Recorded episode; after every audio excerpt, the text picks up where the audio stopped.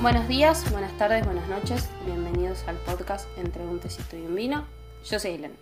Yo soy Ele. Y creo que es el podcast más especial que hicimos desde que dijimos vamos a hacer un podcast.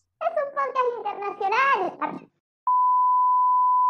Aileen en la edición quiere contarles que el audio se va a escuchar un poco extraño, van a haber cambios de volumen, se va a escuchar ruidos de fondo y es lo que pasa cuando se graba amateurmente.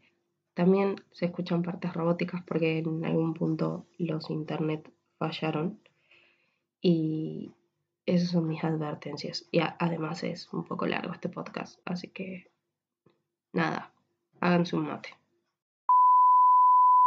Sí, per- perdón, es un podcast internacional y es un podcast con la primera vez que viene un hombre a participar acá. Mal, porque este podcast es demasiado feminista. Ok. La idea es, Tuvimos un invitado hombre, ni siquiera se nos, se nos presentó un invitado hombre, no es Sí. porque lo ignoramos. sí, íbamos a tener un internacional y hombre, pero nos falló. Así que Bueno, sí, pero era para después. vamos a decir que México ya tiene un punto arriba de otro país. Como, como respecto a- dato, ¿de qué país era? ¿O era Argentina? Uruguay. Ah, bueno, Uruguay, cosas que de es prácticamente Argentina. Cosa de provincia. los cancelan. Bueno, están hablando, yo no los presenté, pero se pueden presentar ellos. Por favor, digan quiénes son. De, de- escue- acá se dice escuela, edad. Bueno, empiezo yo, ¿no? Sí. Bueno, yo me llamo Mariana o Mar, como quieran decirme. De hecho, Mar salió por un argentino. Sí. Mi país, mi país. Ajá. eh, tengo 21 años. Bueno, no, 21, no, 20, tengo 22, es correcto. Y soy de Monterrey. Soy del norte de México. Excelente. Bueno, yo soy Alan, de, la, de las dos veces heroica Ciudad de México. No vas a empezar, Alan. Se pudrió todo. Buah. Oh, déjame ser, ¿no? ¡Pleito! ¡Pleito! Vamos a hacer como siempre y apagamos la cámara, ¿viste? Hasta que se dejen. Y después volvemos. Oh, déjame ser, ¿no? Que queda para nosotras. Que continúe el chilango, que continúe. Bueno, ya- ajá, soy de la Ciudad de México, tengo 21 años y pues de escuela el Instituto Politécnico Nacional, que no lo pueden ubicar, digamos que está detrás de la UNAM, que es lo que toda América conoce, ¿no? De nosotros. Ok. Ok. Más explicación. Bueno, igual Marcia técnicamente participó en el podcast porque le, nos tagueó en le- lo de las series, que fue el episodio. Sí. ¿qué le- 33, que yo dije Del lo año de la edad pasado. de Cristo, por eso me acuerdo. del año pasado y por ahí la pueden conocer y si no hace streamer días que nunca me acuerdo, pero entro y se maquilla muy lindo. Gracias. Y Alan está ahí moderando nada más. Sí, Alan viene de, de mm, omnipresente en mi podcast casi siempre. O sea, siempre lamento a la madre por cualquier cosa, entonces. Soy Yo, su Stanley para efecto práctico. yo lo traje nomás porque dije, ocupo a alguien más en este, en este lío, ¿no? Pero Sí, yo decía, "Ne- necesitamos ser un 2 versus 2 para que no sea tan polarizada la argentinidad y nada. claro. Y lo obligamos. Alan está secuestrado. Esa es la verdad. A mí me prometieron este un pago, no sé si les mencionaron. No nos Mira pagan a cómo- nosotras. Sí. Mira, vos fíjate cómo está la moneda en Argentina y la verdad no sé si te conviene que te paguemos. Bueno, me conformo con choripanes, no sé. Oh, no noté esa comida. Bueno, en realidad la idea de esto es charlar. Nosotras, lo que más hacemos con él es hablar al pedo, entonces hacerlo con, con gente que por ahí va a entender la mitad de lo que decimos y nosotras vamos a entender la mitad de lo que ellos dicen, piola.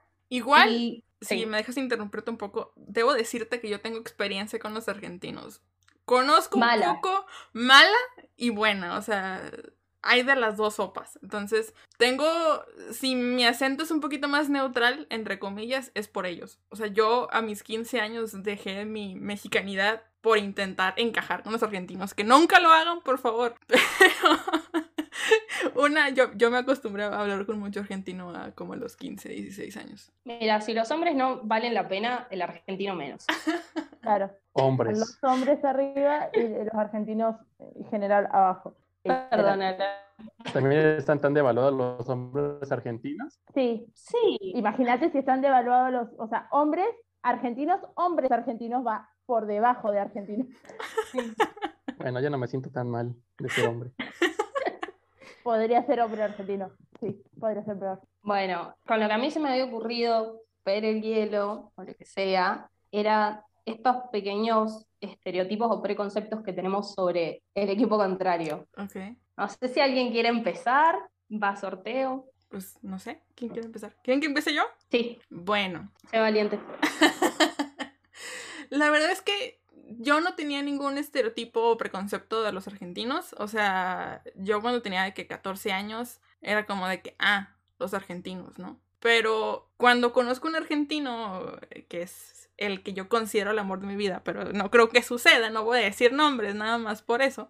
Cuando yo lo conozco dije, no, me va a hablar de Che y de boludo y, ¿saben, no? Che, boludo, estoy bien. Che, boludo, estoy bien. De- déjame, déjame en paz.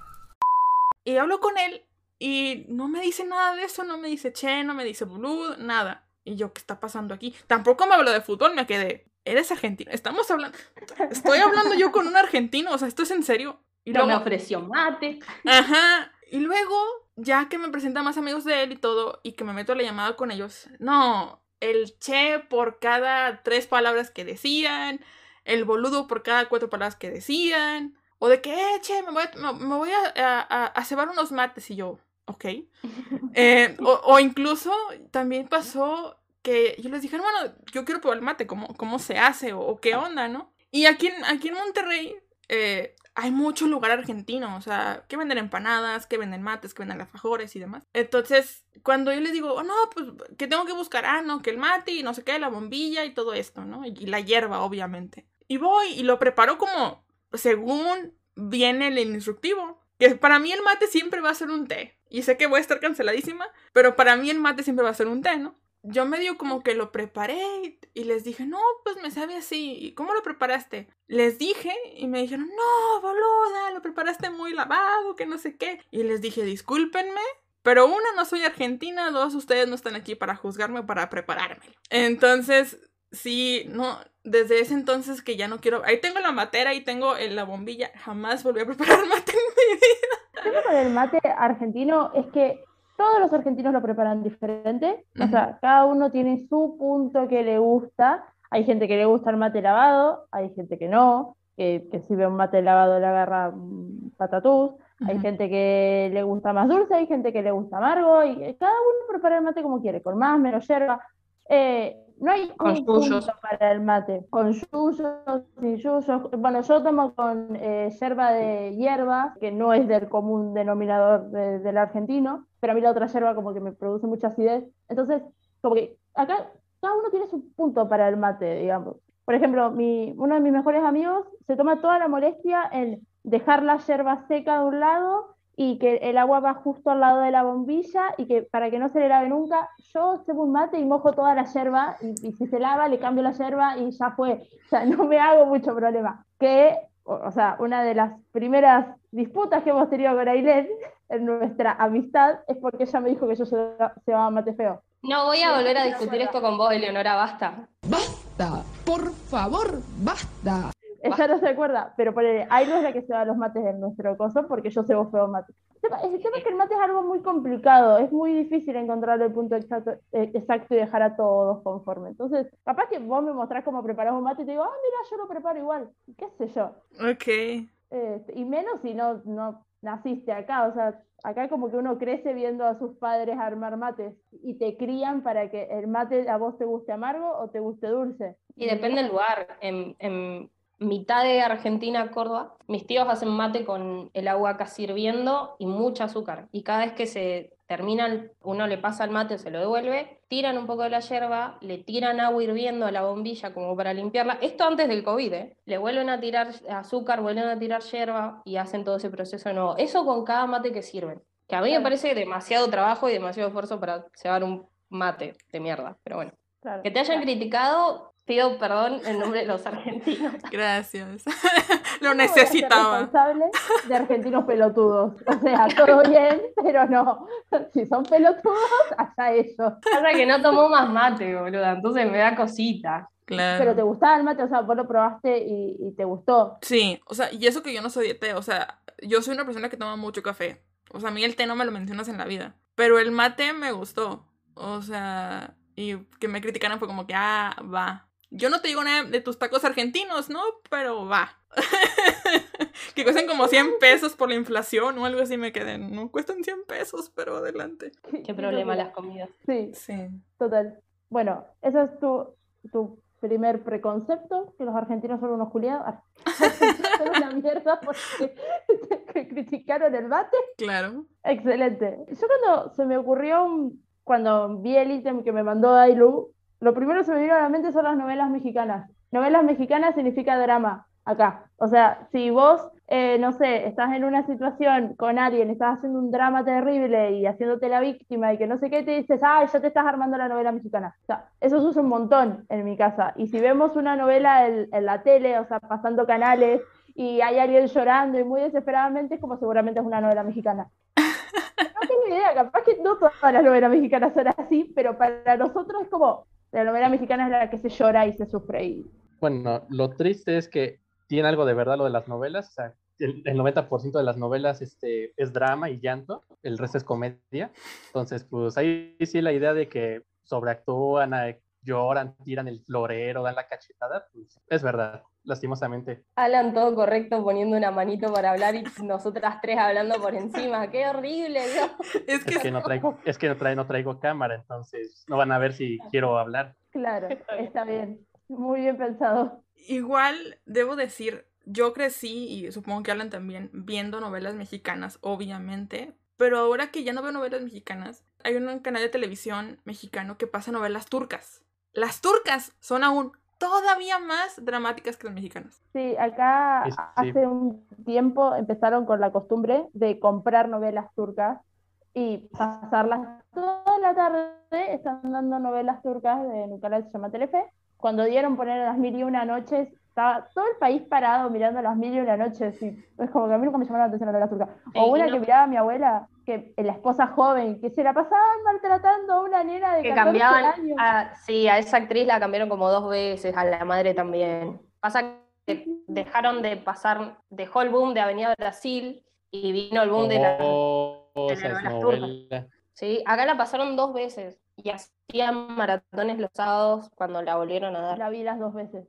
Qué pedazo de novelas Avenida Yo Brasil. la vi tres, chale, ¡Vamos! y dos veces Vamos, solo. o sea, La recomendación va a ser Avenida se Brasil. unifican los dos países por Avenida Brasil. O sea, imagínate, o sea, yo, yo era de ver las novelas de pequeño con mi mamá porque pues, ella tenía la tele, entonces decía, ves lo que yo diga o, o te vas a tu cuarto a hacer otra. O sea, empezó el gusto de ver novelas así, luego las historias, y luego me dijo un día, oye, ¿quieres ver una novela brasileña? Y yo, ah, sí, a ver, ¿de qué va, no? Y dije, oye, pero es lo mismo que una novela mexicana, solo que, pues, brasileña, o sea, la vimos este, en Brasi- subtitulada.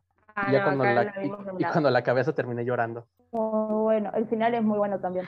Acá no, acá la vimos en español, doblada. Cuando, cuando se arrancó a dar, como que la promocionaban como la mejor novela brasilera, la mejor, entonces dijimos, bueno, Y no se equivocaron. no, no se equivocaron para nada. Yo vivo con mi abuela y mi abuela es re de mirar novelas, entonces, o sea, como que la daba a la hora de comer, me parece, una cosa así, entonces como, bueno, la dejamos a ver qué onda. Y nos reenganchamos, yo me acuerdo que me, que me perdía a juntar con mis amigos como, no, ese es el horario de la novela, yo no me puedo juntar al horario de la novela. Y, y la miré entera así con mi abuela sentada y comentando así, haciendo comentarios de, de señora mayor con mi abuela, como, no, A, us- ¿quién está ese? O no, mira lo que ¿A ustedes no les pasó que insultaban más este, a los protagonistas que a los propios adultos? Claro.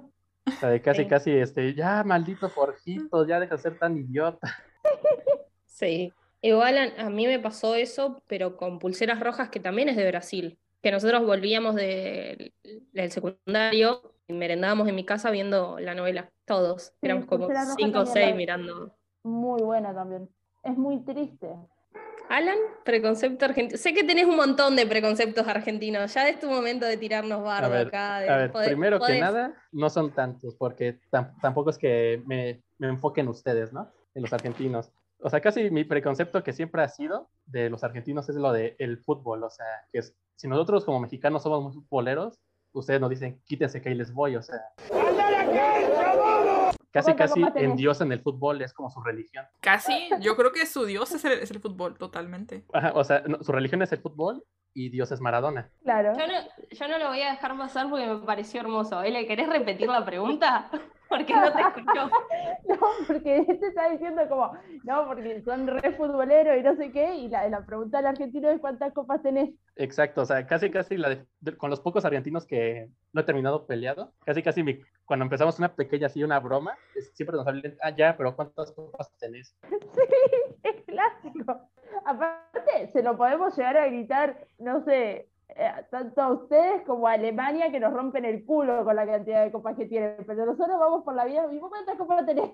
Sí, y, y obviamente uno que no es argentino siempre le responde, ya, pero, una no, pero no las ganamos con la mano. Y si tuviesen la posibilidad de ganar una copa y es con la mano, Bueno, claro, porque la crítica está, pero, pero, después. pero recuerde dónde la ganaron. Mar, podés hablar recuerde dónde la ganaron antes de, de insultarnos.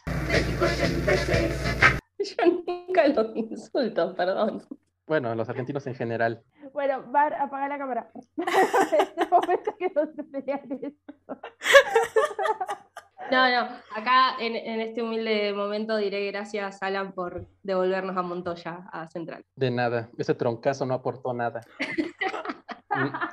Me di cuenta que los argentinos este, reciclan todo lo que desechamos acá en México. Salió de acá, así que. De nada por mandarles a Montoya y a Carajo. Ay, bueno, pará, no dijiste ni, además de, mm, de ¿Del los futboleros, no sé si tenés algo más. Mm, No, casi casi este, mi concepto de los argentinos era lo de fútbol, o sea, tampoco es que di- dijera como de, bueno, también lo de que son la cúspide de ser soberbios, ¿no? Saca, saca, saca esta ridícula. Mamarracho. O sea, son casi la- son las personas más soberbias y creídas del mundo. ¿Puedo decir. ¿puedo decir algo y lo, y lo blurrean, por favor? Sí. Saludos. Tú sabes quién Ay, eres. Tu madre. Ya no sé qué estamos diciendo. No, que, que el argentino es re soberbio, sí. Ah, Es re sí. soberbio y aparte se cree único en el mundo. O sea, como todo, todo vino de acá, todo, lo mejor salió de acá. ¿Y eso no va de la mano con lo del fútbol, de las copas? Sí, Que bueno, como son de los pocos países en América que tienen uno, pues se creen, ¿no? O sea, sí.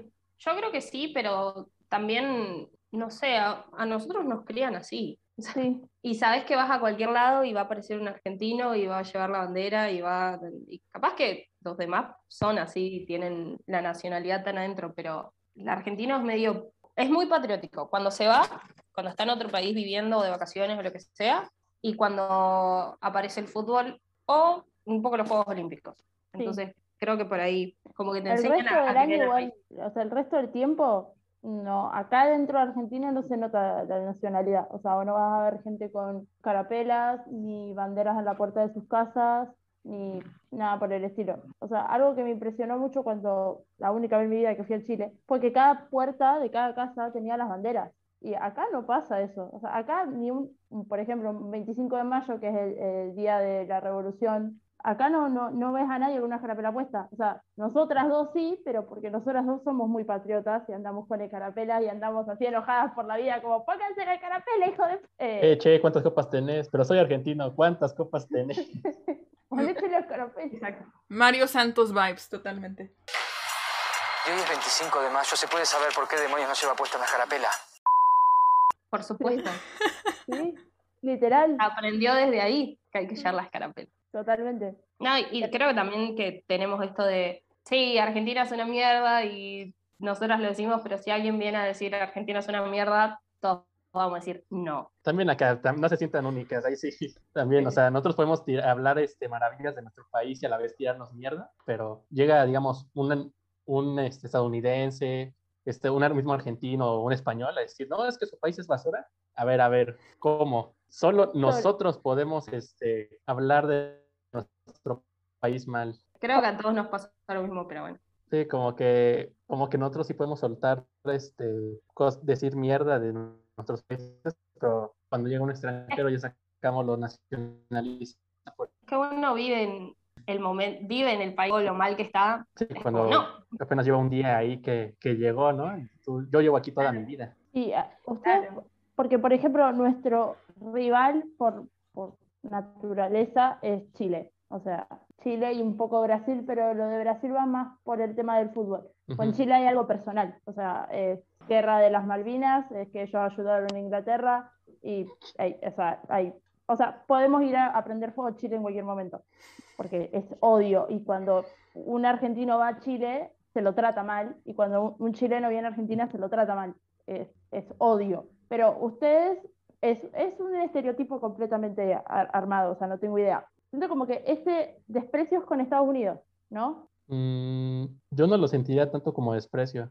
O sea, más- casi casi no podríamos decirlo porque dependemos de ellos. O sea, y también no, casi casi estamos adoptando ya muchas cosas de Estados Unidos. Claro. Entonces, si, si los odiáramos, no tendríamos muchas cosas que, que, como en ejemplo, en el norte ellos festejan Halloween casi. Y Día de Muertos, que es muy mexicano, ¿no? Eso, si, si los odiáramos, no pasaría. Claro. Tiene un punto muy importante, Alan. O sea, les prometo, o sea, yo que vivo en el norte, aquí el Spanglish es súper, o sea, a, tope. O sea, acá en Monterrey no tanto, pero si te vas, por ejemplo, a Matamoros, que Matamoros está muy cerca con la frontera, es un Spanglish. Igual Texas, yo que vivo a Texas, es como, es más mexicano que tejano estadounidense. O sea, allá hablas español. Hay muy, o sea, sí están los tejanos que, que hablan inglés totalmente, pero están los tejanos que hablan español y hay gente que es una mezcla, o sea, yo por ejemplo me impresiona la cantidad de gente que, o sea, acá no, acá Día de Muertos no existe. Les juro que por Coco y por la moda de Coco hace cuatro años fue que ¡ah! Día de Muertos. Porque yo sé que en la Ciudad de México y en, ot- en otros estados más abajo es como que sí, eh, eh,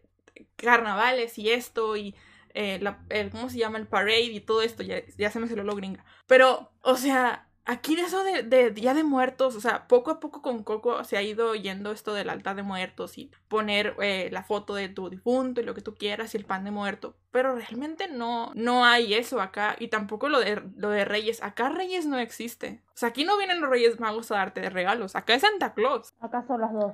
No sé, no sé si Alan en, en la Ciudad de México sea como que, bueno, acá son los dos o es más Reyes. Depende de cuánto, depende de cuánto dinero tenga tu familia. Pero Ah, es que acá, aunque tengas poca plata, igual va- vi- vienen los dos. De acá, algún modo llegan los dos. acá Mm, no. Bueno, no, acá, bueno, acá sí- a mí sí me tocaron ambos, no sé cómo se las arreglaban para hacerlo, ¿no? Pero pues casi, casi acá en la Ciudad de México sí es más este Reyes y últimamente ya está haciendo mucho lo de Navidad de como Nueva York, ado- adornar todo, todo con temática navideña, pero ya es como que apenas muy reciente. Claro. No, acá es, eh, en ese sentido, el tema es que acá hace calor.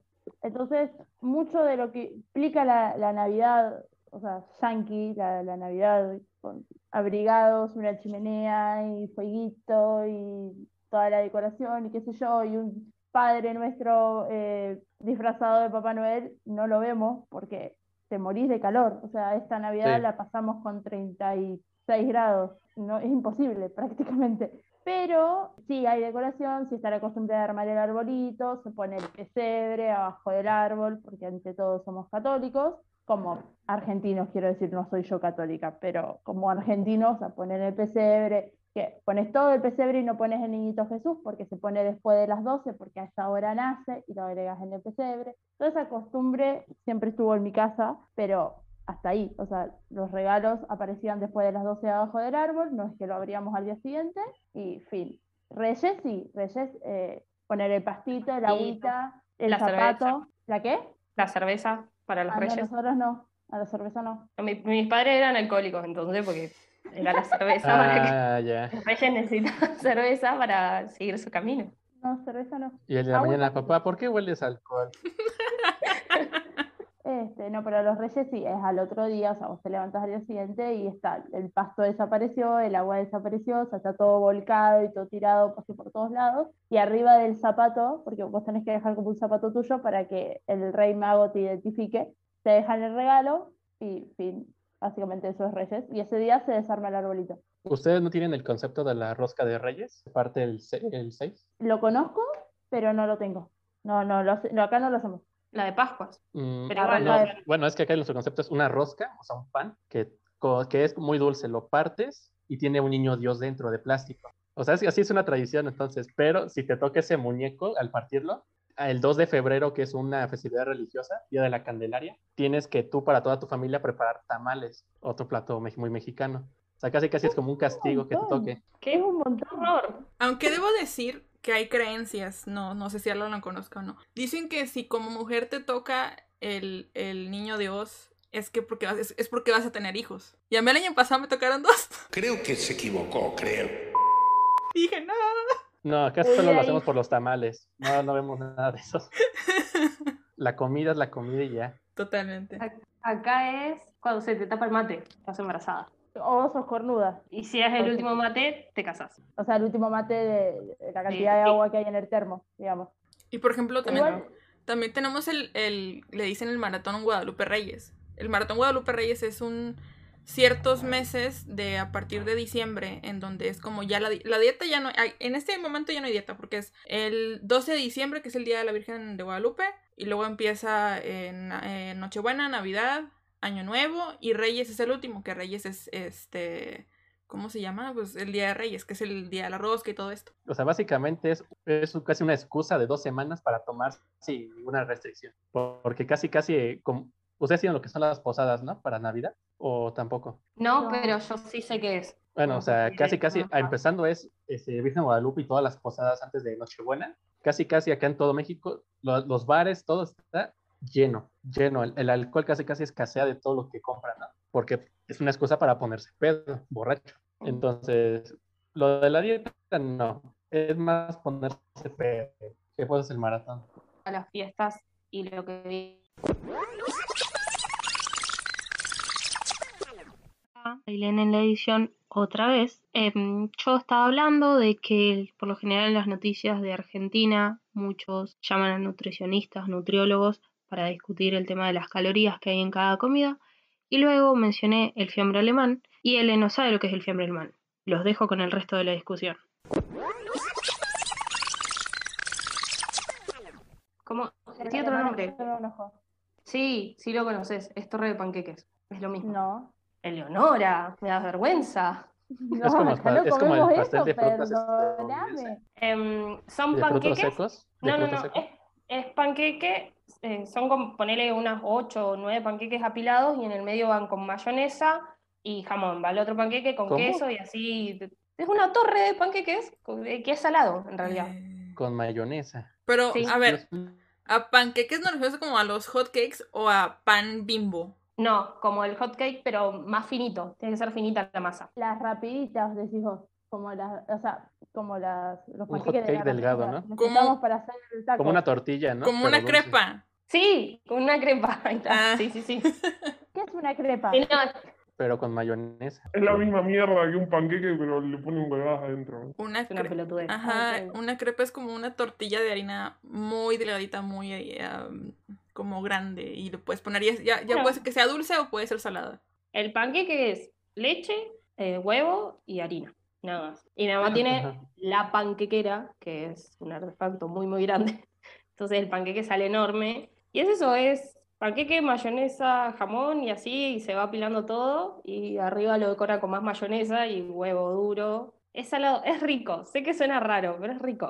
Ok. No tengo idea, en mi vida he visto eso. Acá es asado, ensalada rusa, rallado de pollo.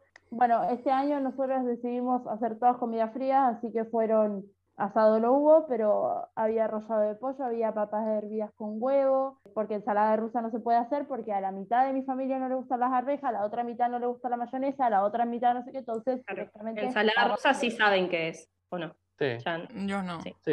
Es Es papa con huevo, arveja y qué más. ¿Zanahoria? No. zanahoria, hay gente que le juguitos. agrega tomate, eh, hay gente que le agrega aceitunas. Ah, es que yo le digo ensalada de pollo. Claro, es como una, una mezcla de, de cosas en una ensalada, pero en su mayoría es papa, papa hervida, cortada en cuadraditos. Sí, el, el ruso que lo creo dijo, a ver qué hay en el refri, ¿no? Claro, sí, fue como manoteemos todo lo que hay.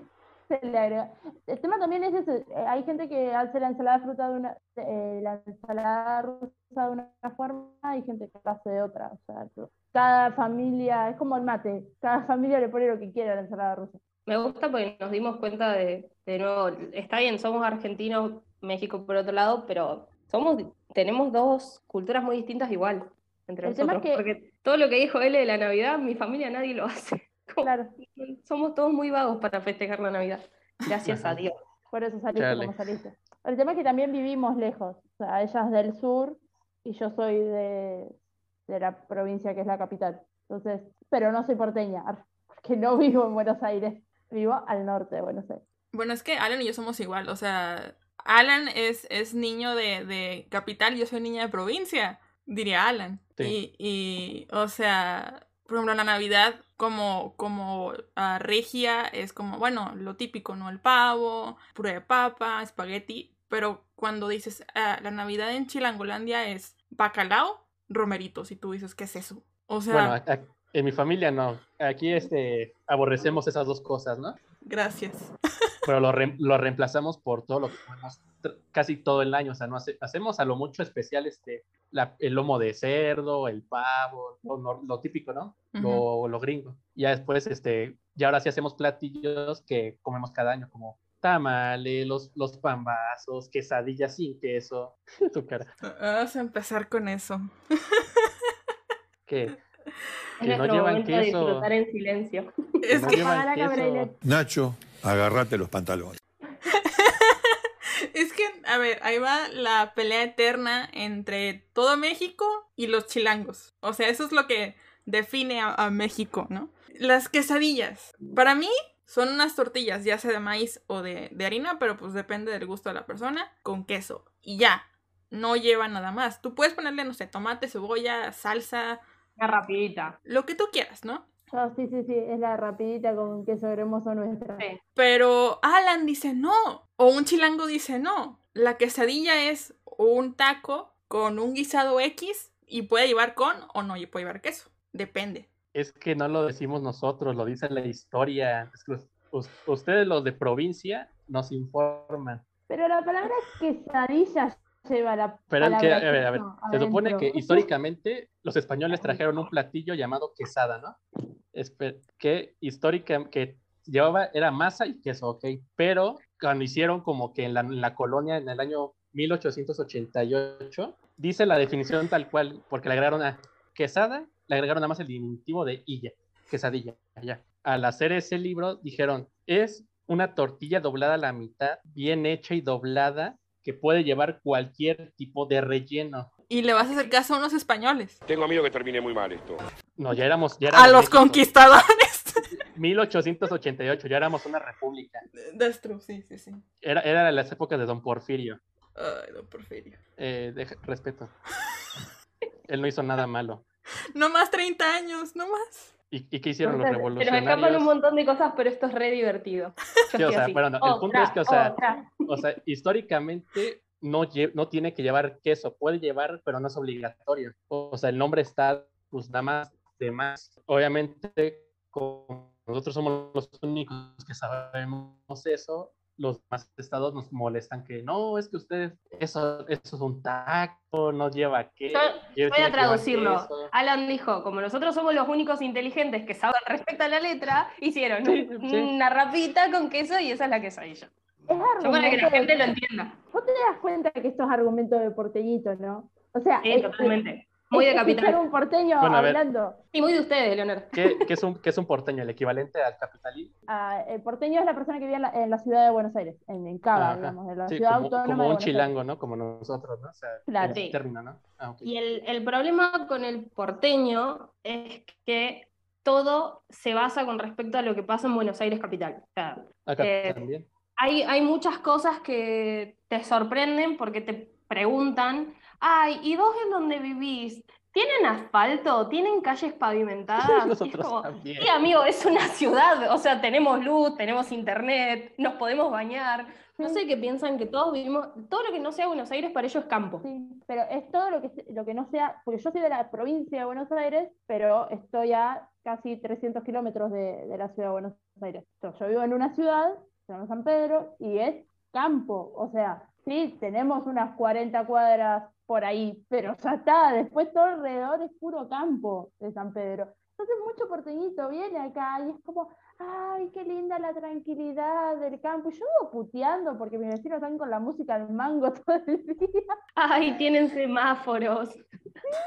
Bueno, ahora agregaron en mi, en mi ciudad un semáforo con la personita y con el conteo abajo de cuánto tiempo tenés para cruzar. Y estamos todos los pueblerinos de mierda mirando el semáforo así como, wow, tenemos un semáforo con personita. Mira, cambia de color. Aquí los semáforos ¿Cómo se hace? a la noche. O sea, a Sí, la, el después de las de la una de la madrugada más o menos, y como hasta las 5, solamente te tira la luz amarilla, porque no anda gente, entonces ¿para qué va a estar cambiando? y los tres semáforos que hay, o sea, es como, y el porteñito viene acá y está como, wow, el medio del campo, y yo no tengo campo, mi familia no tiene campo, yo no sé lo que es tener una vaca, lo que es andar a caballo, lo que es nada, no sé nada de todo eso. A mí todo eso me da miedo, así que Mm. soy más de ciudad que otra cosa. Pu- Pues ese concepto sí lo podemos trasladar a nosotros, o sea, el chilango, así pensamos tal cual del resto del país. Y no es que no, no es que seamos así por discriminar, es que es real, porque tenemos un estado que se llama Tlaxcala, no, No- sé si han escuchado el meme de no existe. No existe, Alan, no mientas. Bueno, Ah, como Formosa. ellos no, ellos no lo saben. la Pampa. Ellos no lo saben, no lo digas. Bueno, el chiste es que ese estado, tal cual, o sea, lo pueden googlear como hace cuatro años, fueron nota porque en una plaza comercial tuvieron su primera escalera eléctrica en la historia. O sea, imagínate el subdesarrollo que hay fuera de la ciudad. Entonces, por eso, por eso también por eso entiendo la actitud de los de Buenos Aires, de Buenos Aires, de ah, mira, salgo de la ciudad y es campo. Es que acá puede pasar. Yo, eh, perdón, hace dos días creo alguien me dijo, pero ¿qué no tienen pileta ustedes? Y yo, sí, hay pileta acá, pero hay algo que tienen que entender del sur, es que hay días que hay 150 kilómetros de viento. No puedes salir afuera porque te puede volar una chapa y te morís. O te puede... Es muy peligroso, no puedes ni siquiera caminar. Entonces, ¿para qué vas a poner una pileta o una pelopincho si se va a llenar de tierra, si no la vas a poder usar, si la tenés que tapar y es al pedo y nadie la va a usar porque hace frío? Ninguno. Con eso es lo que Vamos recolectan el agua. Mm, según, Eh, según, eh, no, em, ¿qué? según yo, la pileta es la, la alberca, la piscina. Sí. Ah, ya. No entendí la pregunta. Me pasó, pero mm, reaccioné, pero porque me pasó que me dijeron no se dice pileta, se dice piscina. Pileta es la de la, lavarse las manos. Bueno, eh, mi hermano tiene un amigo uruguayo que se viven peleando porque él dice piscina y que pileta no es nada y que es piscina. Y es como, no, piscina es muy de Concheto. Concheto es, no sé si saben, es como una persona de Fresa. alta sociedad, arre, que Fresa. se la tira de... White chican. Fifi, Fifi. Sí. traidor a la patria. bueno, aquí muchos términos acá tenemos. Bueno, fifi se usa acá, pero es como más para... Para si las haces el señoras. fifi, claro, si estás haciendo el fifi es como te haces el delicado. Como, ay, no te hagas el fifi. No, no, Mm, no ya. te, no sé cómo explicarlo. Sí. Como, Sí, sí. como te querés estar todo prolijito si sos alguien fifi. Bueno, con todo esto que nos fuimos por las ramas hablando, vos no tiraste tu preconcepto, Ailu. Ah, el mío es que eh, mi pre- preconcepto máximo es mariachis y el chavo. Y no me gusta Ah. ninguna de las dos cosas. Nunca me gustó el chavo, no, no le encuentro ni lo divertido ni nada. Y toda mi familia lo veía junto con el zorro, que lo siguen pasando hasta el día de hoy. Sí, lo dan ahora en, en tel- en el Y- 13 de nuevo. Y volví, volví otra vez. Pero para mí era, eso era lo máximo. Y después sí, los tacos, pero vinieron más de grande. Pero nada, era como México, el chavo. Y siento que no sé si lo quieren tanto como lo pasaron acá. es que si tú lo ves de niño te puede gustar porque tiene conceptos de adultos que tú no entiendes. Conforme vas madurando, le vas encontrando sentido y ya pierde la gracia. Y ya te das cuenta que es una crítica a las clases bajas. Claro. Entonces ahí sí como que conforme vas madurando le vas perdiendo el gusto. A mí me fue pasando. A mí me pasó lo mismo con el chavo. O sea, lo miraba un montón de chica y me reía muchísimo porque era súper gracioso que venga Kiko y le dé con la pelota en la cabeza a uno. Y después de grande lo mirás y decís, pero el chavo vive en un barril. O sea, eh, y es, Sí. una, y es una vecindad completamente pobre. Y Don Ramón no tiene plata para pagar la renta. Y, y es como todo una cantidad de críticas a la clase baja. A la- maltrata a a la- niños. el Sí. maltrato de los niños, totalmente. Es como una. Como, Como un que el profesor se tarda mucho en ese cafecito, ¿no? Claro, sí. Y la- a la mina le, le dice que aparece el profesor Girafales y la mina se hace pija encima prácticamente, o sea, se reemociona. ¿No gusta pasar a tomar una tacita de café? Y Kiko lo mandaban todo el día a jugar en el patio. Era re obvio. No, y es más, mi, la que es mi madrina de comunión de toda la vida, cuando era chica era fan del chavo y lloraba cuando le pegaban. Así que como que desde ahí mi mente se cierra a pensar qué carajos es esto, no lo quiero ver. Claro. Bueno, es que che, digamos que el chavo ya como que ya perdió popularidad, pero lo que más nos gusta, bueno, a mí en lo personal de Chespirito es el Chapulín Colorado. Me encanta. O sea, como que casi casi lo que menos me gusta de, de él como creador fue El Chavo ya actualmente. Todo lo demás, este, lo puedes seguir viendo y pues no le encuentras la crítica o algo, ¿no? O sea, es, es comedia. El, el Chapulín y el otro mm, personaje que tenía, que era un viejo con una bolsita que andaba siempre en la El mano. doctor Chapatín. Me encantaba. Lo amo, el doctor Chapatín, sí, sí, sí, sí. Bueno, que el- después, encima todos tuvieron como su polémica máxima ahí de quilombos, de peleas entre ellos. Quizás el chavo podría haber seguido y se arruinó por esas cosas. Sí. sí. Igual lo que yo sé es que la mala como tal es Florinda, que es la esposa de, de Chespirito. O sea, ella es la que no permite que los demás hagan sus, sus pininos o lo que sea, o sea, sus, no sé, sus series por separado, ¿no? De hecho, creo que María Antonieta tuvo que comprar el nombre de, de la chilindrina para poder hacer lo que ella quisiera con la chilindrina. Sí, Sí. Por eso no salió en la versión animada. Hace un tiempo vino eh, el actor que hacía de Kiko a Argentina y le hicieron una nota en un programa que se llama Morphy, Todos a la Mesa, eh, y el conductor, que es Rosarino, o sea, de la ciudad donde nosotras estudiamos, digamos, y nos conocemos de ahí, y es de Central, como Ailén, que es importante. Nada, en la nota, o sea, contó todo el, el quilombo que tuvo el, el tipo para tratar de conseguir el, el nombre de Kiko, para poder presentarse como Kiko y tuvo que cambiarle, eh, en vez de que sea con Q, que sea con K, este, las dos veces, o nombrarlo de otra forma, o vestirse de otra forma, porque todo llevaba como a juicios con Chespirito. Sí, sí, es que casi, casi eh, la que manejó toda la marca fue ese, su esposa, Florinda. Claro, O sea, Chespirito, como se ve que acabando el programa, como que estuvo mal de salud, delegó todo. Doña Florinda, la Wanda de, del chavo. la- sí. Ay, entendí esa referencia. Eso. Llegó la Icardiada y todo. Bueno, término de argentino y, y cardeada de robarle. Y pues se puede decir que Kiko se fue Icardi, porque fue el que casi casi le baja a Florinda Chespirito. Y por eso fue que se pelearon. Esa no la sabía.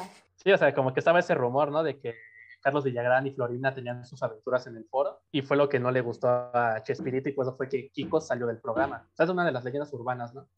Vos. Muy norteño Alan, eso. Alan es cimentero en esta sección. ¿Viste? Como que está algo muy argentino. Es el Ángel de Brito de acá.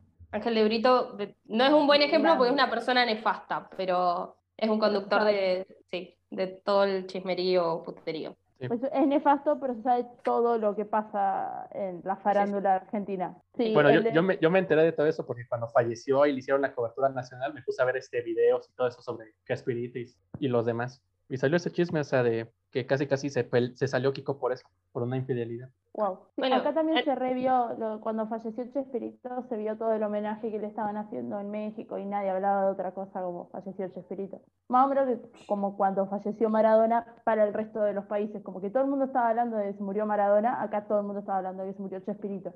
Ujú. Sí. Eh, yo me hago como punteos de cosas, pero ya que estamos en esta de los programas de la televisión y qué sé yo, yo no sé si es polémica o no, pero em, ustedes quieren demasiado a RBD o a Rebelde, no sé cómo, creo que RBD es la banda y Rebelde es em, el programa, que lo nuestro es Rebelde Way y ahora salió en Netflix la como una versión nueva, pero no, Sí. no estoy segura de- del lado de quién es, si es de, es de ustedes o es nuestra, porque tampoco la pienso ver, pero Honestamente, yo nunca vi, o sea, nunca vi Rebelde o RBD, o sea, yo me acuerdo estar en primaria y que todas las morritas estaban de que rebelde y yo. Entonces, no te puedo decir de que, ah, serie, mejor serie del mundo, porque la verdad es que yo fui más de Atreves a Soñar o Patito Feo. Entonces, creo que muchos están quejando de que no, es que lo nuevo de Netflix no es rebelde, no es, son los, no son los personajes de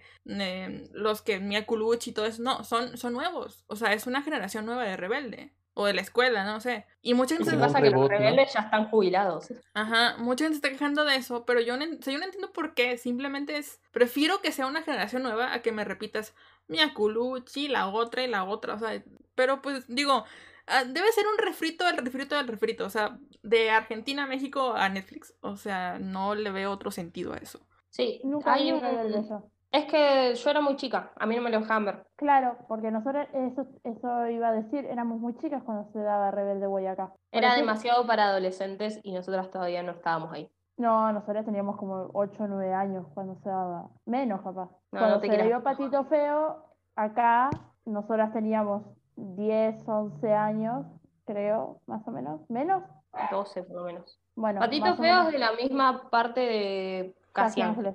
Que Claro. sí. Y bueno, acá la disputa era esa. O mirabas Patito Feo o mirabas Casi Ángeles porque se daban en el mismo horario en dos canales diferentes. Y yo miraba Patito Feo. Yo miraba Casi Ángeles. Sí, y yo me enganché con Casi Ángeles después de la tercera temporada porque Patito Feo tiene dos. Entonces, cuando termina Patito Feo y Casi Ángeles seguía, no tenía que ver a la tarde, entonces me, me enganché con Casi Ángeles y vi las últimas dos temporadas. Eh, no, se me había ocurrido esa porque me acordé justamente que está la pelea como que discuten cuál es mejor. Siento que quizás RBD se quedó con mucha más música y Rebelde Way quedó ahí tipo plano. Y después cada uno hizo, o sea, no sé, a Luisana Lopilato no la tenés tanto de Rebelde Way, sino más de Casados con Hijos. Sí, No sé si hizo algo más, Luisana. Creo que no. Bueno. no así conocido. Y a un par más los tenés como de otras novelas más que de Rebelde Way. Entonces, como que cuando a mí me dicen Rebelde Way, me acuerdo de la serie, pero cuando yo pienso en la música, me acuerdo de RBD de México. Pero no sé si tienen algún programa típico así que quieran contar.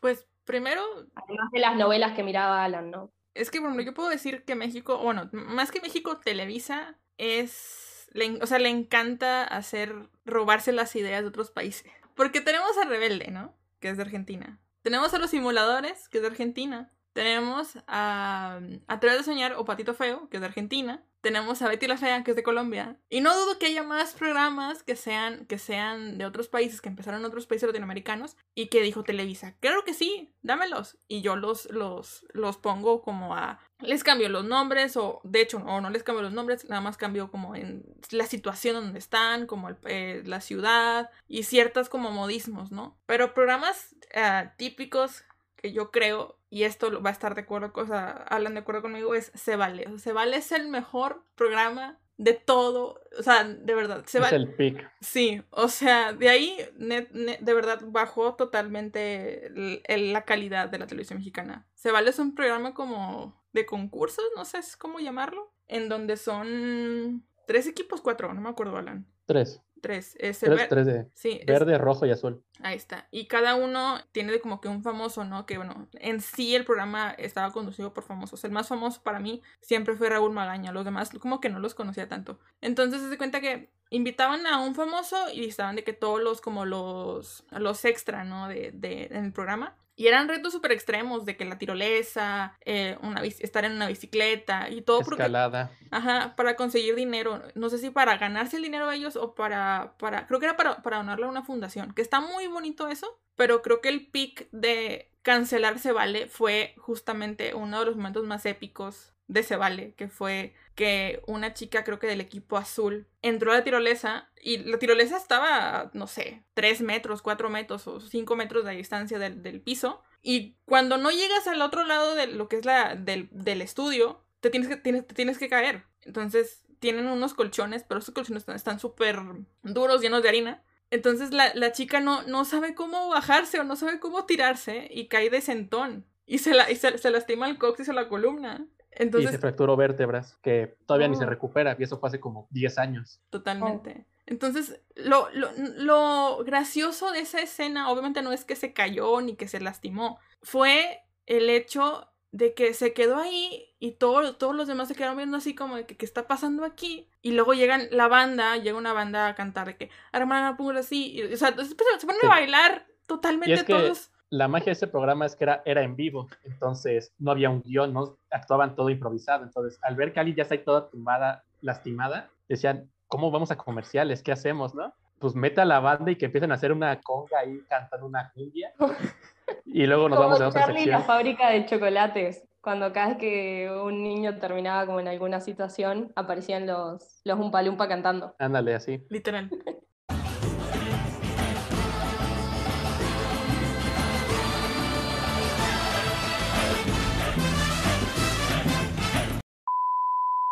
Bueno, eh, acá hay un programa que se daba en vivo y que se ha hecho mierda a mucha gente, que fue Bailando por un Sueño, que Mm, sí. alias Showmatch. O sea, Bailando por un Sueño, programa conducido por el nefasto de Marcelo Tinelli, era al principio... También es lata comprada de otro lado, o sea, no- Sí, acá sí, tampoco no se es, inventa no es un nada. formato argentino. Nada, era como era una pareja, un no famoso y una famosa, que iban a bailar. Después hizo también el patinando por un sueño, el cantando por un sueño, y todo era por, por un sueño que era el- un proyecto para ayudar a una fundación o a X personas que, eh, nada, cuando se abría el- el- a concurso el programa, vos aparecías, no sé, tengo una fundación de niños de tal cosa y necesito plata para esto. Entonces, el que ganaba el certamen, después de pasar meses y meses bailando, cantando, patinando, lo que sea, le cumplía el sueño. Puteándose con los demás. Claro, lo que pasaba con Showmatch es que casi nunca, o sea,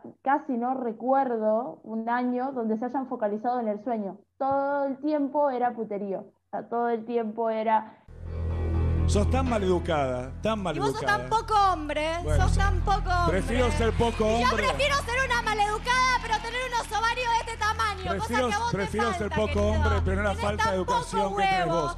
¿Sabes lo que poco pasa? huevo. Por lo menos no me tuve que acostar con un tipo como vos te acostaste para estar Por donde estás ahora. Y la ¿ok? pasé re bien. Tenés bronca porque te hubiese encantado que Robbie Williams te la ponga. To- Todo era como un puterío enorme y había como cuatro programas de Chimento que a la tarde hablaban sobre el puterío de ese programa que pasaba la noche. Eso fue hasta el año pasado, que se, la última edición que se hizo fue el año pasado y no se va a volver a hacer porque ya nadie lo ve. El programa argentino por excelencia, para mí, si vos me decís algo que te haga acordar a Argentina, aparte de Casados con Hijos, que es una ficción, es Almorzando con Mirta Legrand. Ah, sí. Ese, a ver, más allá de lo que vos puedas llegar a opinar sobre Mirta, que es una señora de noventa y pico de años que viene haciendo este programa hace 50 años, eso es un clásico. O sea, Mirta hacía ese programa todos los mediodías de lunes a viernes y vos almorzabas viendo a Mirta almorzar con una cantidad de políticos famosos, no sé qué, en una mesa. Y antes para un famoso acceder a la mesa de Mirta era, o sea, llegaste alto, llegaste a la mesa de Mirta Legrand. Mirta ha entrevista- ha entrevistado presidentes, ha entrevistado asesinos, ha- o sea, ha hablado con medio mundo. Hay un podcast que nosotros le dedicamos a Gilla Murano, que la envenenado, eh, envenen- en- la palabra, pero no me está saliendo. Envenenó. Envenenadora. sí, pero eh, sí. eh, de Montserrat, una mina que le ponía veneno en las masitas finas a, a las primas y a las amigas porque les debía plata y las mataba. Esa mina, después de haber estado presa un montón de años, fue a comer a lo de Mirta y le llevó masas de regalo a Mirta y Mirta comió de las masitas que le había llevado la mina. O sea, A riesgo de morirse. Sí, sí, sí, sí. Fue un programón ese. Estaba todo el mundo mirando el programa como, no, no, no, Mirta está comiendo las masitas de Gilla Murano. O después apareció un loco que era un, un asesino que lo habían dejado en libertad y de la nada peló un arma y se la puso en la cabeza a Mirta jodiendo. Y Mirta estaba así como, ¿qué hace loco? Pero no se asustó. O sea, la mina estaba como re en su papel de todo esto está controlado, yo lo tengo controlado. Sí, después Eh, tienen, tienen frases icónicas. Tiene el mierda, carajo, que es de ella. Siempre sale ahí. ¿Cuál es? El de si te ven mal es de ella, ¿no? Si te ven mal, te maltratan. No sé, y siempre mostraba sus joyas, sus Sí, sí, vestidos, sí. porque siempre ostentaba así. Y El, mier- el mierda carajo salió de una grabación en realidad. O sea, no, ella no sabía, ella nunca putea, es como súper correcta, es una señora muy fifí. Y en una grabación creo que se estaba barriando con el marido que estaba detrás de cámara porque no sé qué le dice, como que tenían que arrancar a grabar más rápido, que ella no estaba lista o no sé qué. Y ya estaban grabando y salió en todos lados, toda la televisión abierta, Mirta diciendo, Así yo no. Así no. De perfil allá no. Demasiado esfuerzo hago, carajo, mierda. casi se muere después de eso. O sea, tiene muchas cosas nefastas que vos decís, ¿cómo puede seguir esta persona en televisión? Porque sigue, porque está viva, porque compite con la reina Isabel a ver quién se muere primero. Están robando oxígeno. Sí.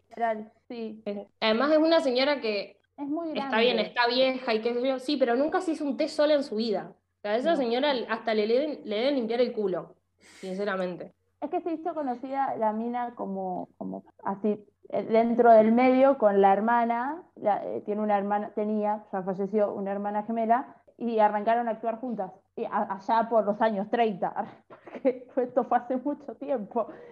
después la hermana como que no, la hermana se dedicó a la familia y no salió más en televisión ni nada, y Mirta siguió, o sea, se casó, tuvo hijos, se le murió el marido, se le murió, se le murió un hijo, ahora se murió Nieto. la hermana y el otro hermano. Como que todos se mueren en su familia y ella sigue viva. Le chupa la vida a los demás. Pero bueno, es, arge- es bien argentino eso. o sea, Yo, yo creo que tenemos el equivalente a lo que ustedes tienen, pero lo de nosotros es menos grosero. Bueno, ni siquiera es grosero, es, es chabelo. No sé si Alan quiera, Ah, sí, quiera elaborar en eso. Básicamente, mi infancia. Eh, Lo iba a decir. O sea, era un programa que pregrabado y sin, no, no había tanto improvisación, que, se- que pasaba los domingos de 7 de la mañana a 10 de la mañana. Pero era un programa de concursos donde pues iba toda la gente al foro, o sea, tú te inscribías, te daban tu boleto para ir gratis. Y ya conforme, ya con que estuvieras ahí, ya podías participar. Iban en una tómbola, sacaban un boletito y, ah, tal persona, este, baje para concursar que por lo general eran niños, ¿no? Y ya eran las dinámicas de juego de recorrer todo el foro en bicicleta, este, llevar lugares, cosas de, un, de la marca que patrocinaba de un lugar a otro, y ya ganabas, este, que era dotación de dulces o dinero. Entonces, y ya al final del programa, con todos los ganadores, ya empezaba lo que eran las famosas catafixias. Agarraban, a- agarraban tres ganadores y le decían, ¿quieres tu premio que ya ganaste? O entras a la catafixia que puedes ganar un premio mucho mejor o algo peor. Era, era ya un azar. Entonces, ya elegía y conforme ya eran las catafixias, tú elegías una de las tres que había. Una nueva aclaración. Hola, soy Aileen de nuevo. Acá podría haber puesto audios porque los busqué de el show de Chabelo, pero eh, mi excusa es que me da fiaca y este podcast ya está largo. Un ejemplo, yo elegía la 1 y yo, perdí ya 500 pesos que era mi anterior. Entonces estaba entre ganar algo que era como una broma de algo de cartón o de foamy o ganar una sala, ah, una sala amueblada para mi familia. Un auto, una motocicleta, algo así. Entonces, casi el chiste era de ese, de que eran los papás los que obligaban al niño de, deja tu premio y vamos por la sala. que queremos una sala. Papá, pero quiero mi bici. La sala, dije. Acá hubo muchos programas de juegos, todos los de Julián Weich, que es un también un conductor muy muy famoso que ahora está para, siempre está colaborando con UNICEF, o el famoso y ojalá siga por muchos años más, Carlitos Balá, que también era conductor Uh, sí, y pero eso es viejo. sí, es mucho más viejo que nosotras, no, ni siquiera lo tuvimos, pero también es de ese estilo de icónico. Es más, Balá Carlitos tenía un- Balá, no sé ¿Ibas a contar lo de Chupete? Sí, inventó el chupetómetro, que era, eh, los niños no dejaban el chupete, entonces los padres lo llevaban allá y entregaban el chupete a un envase así de- acrílico de vidrio, no sé qué, y iba llenándolo todo de chupete. Y ese era el chupetómetro. Entonces ellos prometían dejar el chupete con eso. Con Carlitos Balá. Con Carlitos Balá. Y- Eh, era es un cómico también. Sí, sí, Igual, sí. debo decir que, aparte de lo que dijo Alan, lo importante del programa era Chabelo, porque el programa se llama En Familia con Chabelo. ¿Quién es Chabelo? Chabelo es un señor de ochenta y tantos años que no, que su voz en realidad es muy, muy grave, pero el personaje de Chabelo era un niño. O sea, era un niño que, o sea, que hablaba de que así, muy bajito, como, como niño, ¿no? Y era, traía overol y, y, y siempre estaba como, estaba parado sentado, pero en vez de que la silla estuviera así normal, estuviera que la silla al revés, o sea, Al revés. el respaldo estaba aquí. E incluso hace, no sé si seis meses, así Alan y yo volvimos a ver una película de Chabelo. Y yo le dije, oye, ¿qué edad tiene Chabelo aquí? Porque parecía un alguien de 20 años. Y Chabelo en esa, en esa época tenía 40 años. Les juro que ese señor le hace la pelea fácil a la reina Isabel. O sea, estamos, México está de que Sí. Chabelo, o sea, Y, y tenemos nuestro chiste local, bueno, chiste nacional, que cuando un famoso que tiene 90 años, que hizo toda su carrera, muere, decimos, apunte el otro a Chabelo, va por otro. Es, sea, es nuestro decimos- con Mirta. El mundo se va a acabar y Chabelo va a seguir aquí. Entonces ahora la guerra es Mirta, Chabelo y la reina. Claro. Ahora que le te- incluimos. Pues creo que que aquí en México con- solo quedan dos famosos de más de 90 años, se mueren y ya nada más quedará la reina contra Chabelo. O sea, ya Claro. Chabelo es casi inmortal. Bueno, no, no sé qué más habíamos Eh, de otra vos cosa. anotaste, después de programas de TV, Infancia Familia, pero Ah, que nos fuimos charlando con, con las costumbres navideñas y esas cosas. Y lo otro que pusiste- de, de infancia iba a decir, eh, tipo, bueno, somos todos más o menos de la misma edad. Somos todos de la misma edad. ustedes son más grandes que nosotros. Ah, vos ah, sos más oh. grande que nosotros, Ailén. Abuelitas. Ailén cumple 25 en dos meses. Uy, no. Pero estoy feliz. Ya están grandes. Porque, porque estás feliz porque vas a tener tu fiesta de dinos. No, yo iba a decir que por, por ser más o menos de la misma generación, aunque bueno, son todos más jóvenes que yo, crecimos como a la par de la tecnología, entonces como que la infancia no, quizás no nos varió tanto, o sea, nosotros jugábamos en la calle, por ejemplo, tipo, hacíamos Sí. todos los juegos típicos de la calle escondida, La mancha. Ustedes, mancha. ustedes, yo no. O sea, una porque, Ah. porque nací como, digamos que mi familia es, es una familia vieja. Mis papás eh, nacieron en el 50, se casaron en el 70, mi hermana es del 76, mi hermano del 79 y yo 20 años después llegué. Entonces me criaron como hija única, entre comillas. Yo no tenía hermanos con quien jugar, mis primos estaban igual de grandes, o sea, más grandes que yo, o sea, eran de que yo, yo tenía de que, no sé, cuatro años, mis- mis primos tenían 30, ¿no? O 25, y mi hermano se casó a los 25, yo tenía apenas 5 años, o sea, eso no existe para mí, o sea, sí jugué un poco como, jugué como con mis amigos imaginarios y Ah, viendo tele- y viendo televisión y viendo televisión y demás, ¿no? Pero como a los, ¿qué será? ¿Cuándo fue lo de Felipe, lo de Fe- Felipe Calderón y, el, y la onda del narco? Creo que fue como en 2000. 2006 en adelante. Bueno, en el norte se puso horrible, o sea, eh, la guerra contra el narco estuvo horrible, entonces secuestros eh, y todo eso mm, era de que no, no puedes salir a la calle, o sea, mi, mi mamá me contaba de que no, es que en mis tiempos sí se podía salir a la calle hasta las 2, 3 de la mañana, pero en mi, o sea, en, en los tiempos de ese presidente tipo 2006, 2010, o sea, no, eso de salir a la calle no existe. Además de que yo me crié en escuela católica, entonces eso de como que muy religiosos y todo, menos, ¿no? Pero pues, y aparte siendo mujer en, en Latinoamérica no es muy, ah, muy grato que digamos, ¿no? En este momento. No, pero cuando uno era más chico, no, por lo menos acá no, se- no pensabas tanto de si estoy hasta las 11 de la noche en la calle me va a pasar algo. Ah, claro. Pero bueno, o sea, realmente yo, o sea, eso de, ah, salir con mis amigos, o yo tampoco, mi- por ejemplo, mi familia sí tuvo su, su tiempo de salir en familia, de que con otros primos, con otros tíos. Yo no tuve eso, o sea, tristemente yo sé que mucha gente tiene primos de su edad. Yo tengo una prima que veo cada cuatro o cinco años, o sea, está muy triste mi situación en ese, en ese departamento. Jugando con amigos imaginarios. Yo me pasé mis primeros cinco años de vida jugando con amigos imaginarios hasta que pedí un hermano. Y llegó mi hermano y empecé a vestirlo como mujer y a obligarlo a jugar a las Barbies conmigo. Tú al menos tuviste hermano. Vo- ¿Vos sos Ah. hijo único? No, o sea, yo, yo siempre fui hijo único. O sea, mi mamá nunca quiso otro, otro un hijo, nunca tuve hermanos. Y, y, y a mi mamá le pasó lo mismo que a Mar en el sentido de que de todos mis tíos, ella es la menor, casi casi con, el, con, el, con mi tío que le seguiría, serían como 15 años de diferencia. Entonces, todos mis primos fácil ya tienen este, más de 30, 35 años. Y yo más bien casi jugaba con los que eran mis sobrinos, que curiosamente eran casi de mi edad o dos años menores. Y como pues, ya esa familia ya era muy adulta, yo también no conviví mucho con ellos. Entonces yo igual me la pasaba en mi casa jugando, en mi patio que pues, es muy grande. Entonces ahí jugaba con mi perro, ahí fútbol, ahí con los Max Steel, o sea, casi me la pasé igual jugando solo. Bueno, a mí me pasa eso. Yo soy hija única, entonces yo jugué bastante sola, pero después sí con, con los, los amigos del preescolar, sería para ustedes,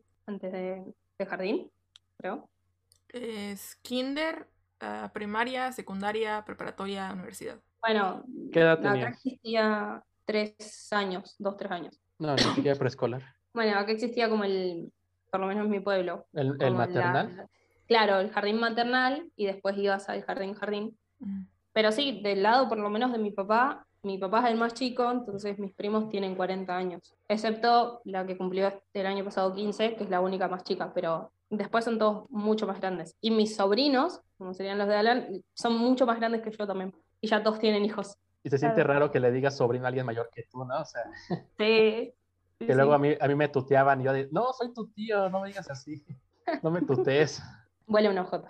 No, yo no, no tengo familia prácticamente. O sea, eh, tíos no tienen hijos, mis tíos maternos, tengo dos tíos y ninguno de los dos tiene hijos, entonces yo no conozco lo que es tener primos. Con mi familia paterna nunca tuve prácticamente trato, hoy en día no tengo nada de trato ni con mi familia paterna ni con mi papá, entonces como que toda esa gente quedó fuera. Y por el lado de mi mamá tengo dos tíos sin ningún hijo, ninguno. Mi abuela no tuvo hermanos, o sea, tuvo un hermano, pero falleció cuando ella era muy chica, entonces no tiene hermanos. Entonces siempre es como que somos, siempre estuve yo con mi hermano, no, no había más gente. Tengo recuerdos de cuando era muy chica, sí ir a comidas familiares por mi lado paterno, que iba un montón de gente y que de ahí sí tengo primos, pero no los conozco prácticamente. O sea, si los veo en la calle, los voy a saludar y está todo bien y nos seguimos en Instagram y nos damos me gusta y está todo perfecto, pero nunca tuvimos la relación de primos. Como que de chica era con mis amigas. Siempre tuve una amiga en el barrio, o sea, depende de qué barrio. Ahora vivo con mi abuela y tenía una, una amiga que vivía enfrente, que ahora ya no vive más acá porque vivía enfrente y me la pasaba jugando con ella en la calle. Cuando iba al trabajo eh, de mi familia, porque mi familia tiene eh, fábrica de macetas plásticas, o sea, las que son de vivero, que pones como la plantita dentro. Cuando iba para el, el trabajo de, de, de, mi familia, tenía una amiga en ese barrio, entonces jugaba con esa amiga en la calle.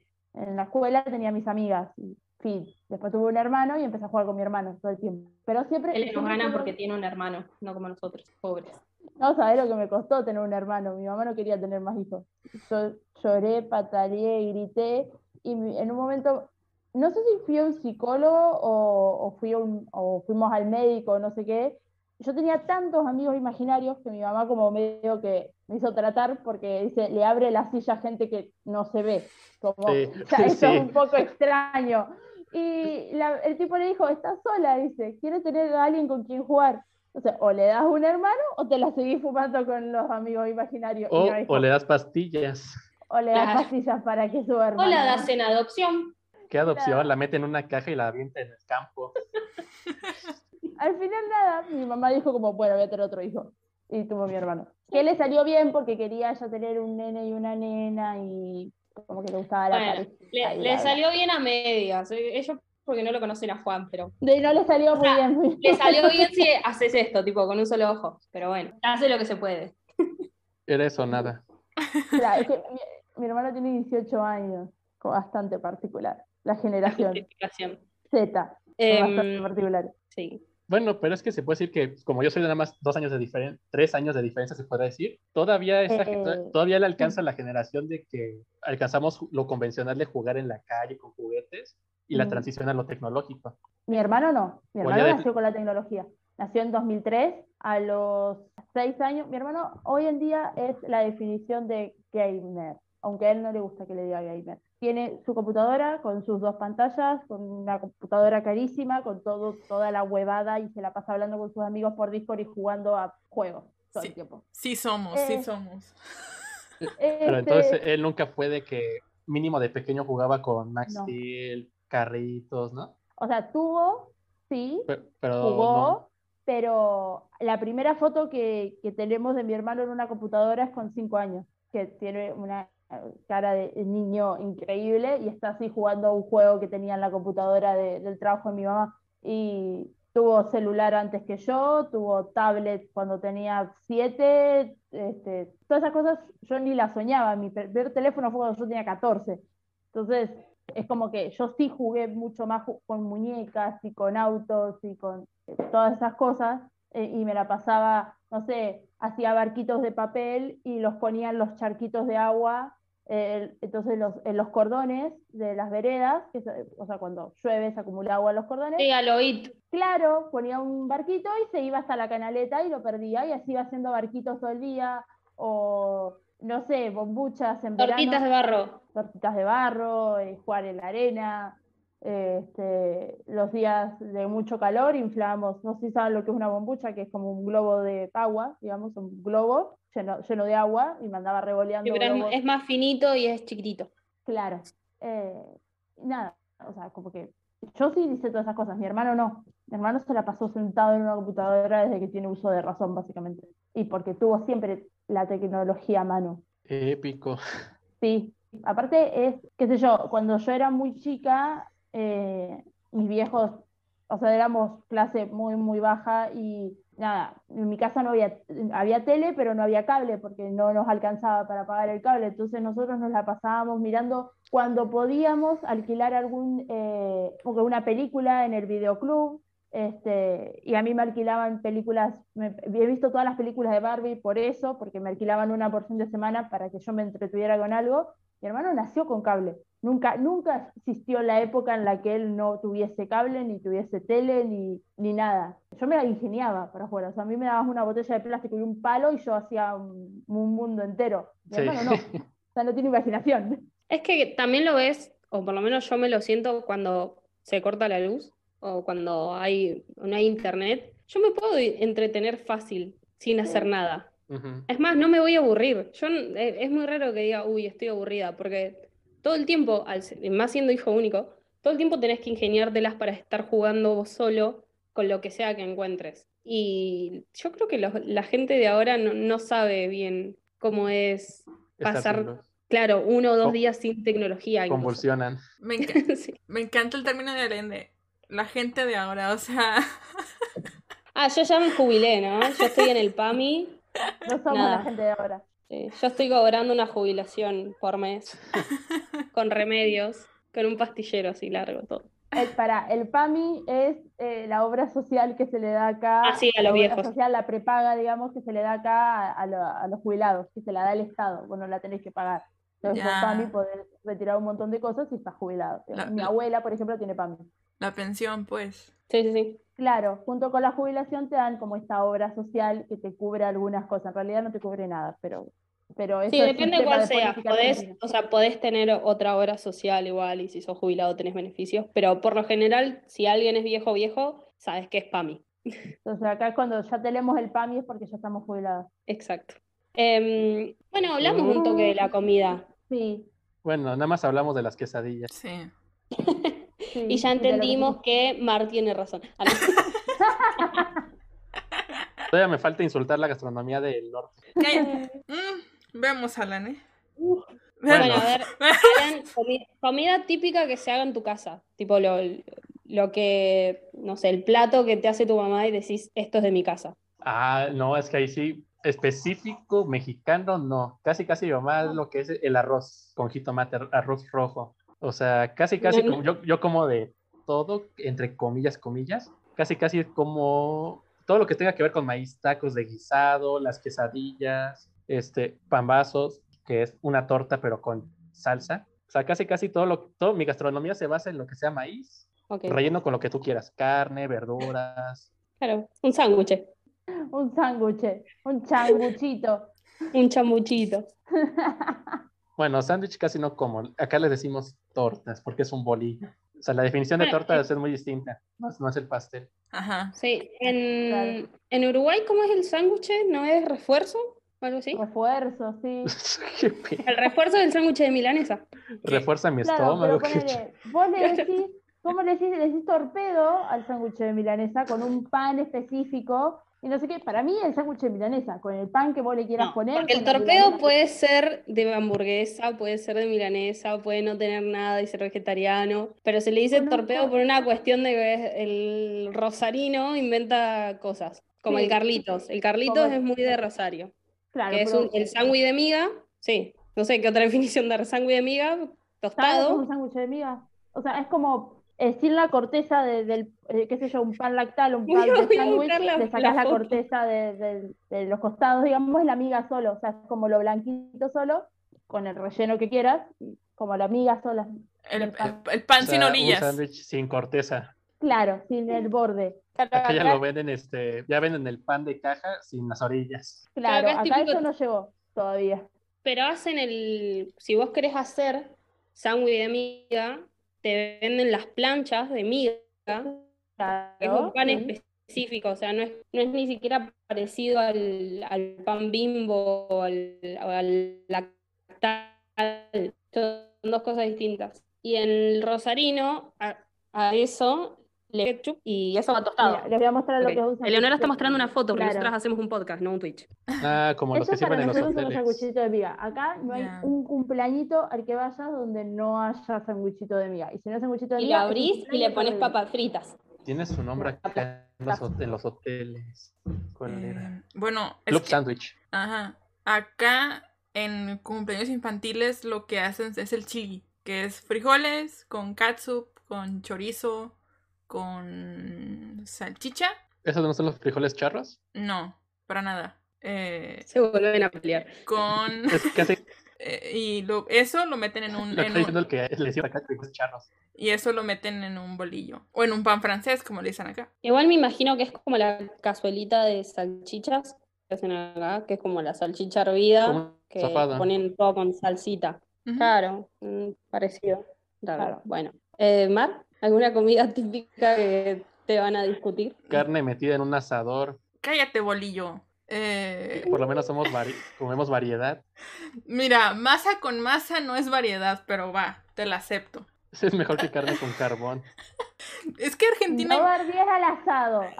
Es que lo que tengo, o lo que, lo que Nuevo León tiene en común, o el norte tiene en común con, con Argentina, creo yo, es el asado. Porque acá es cortes de carne, este, no sé, también puedes tener como que las guarniciones, que puede ser papa asada, cebolla asada, eh, y, ese es el, y ese es el puré de papa asado con mantequilla. o Todo la- asado. Ajá. eh, o las tostadas que son- también van asadas de una vez. Eh, lo que yo no estoy de acuerdo en la onda regia es que hay un queso que trae un plástico. No sé quién dijo, quién chingados dijo, ese queso va asado con todo y plástico. No sé quién dijo, es buena idea cazar En el la que- proboleta.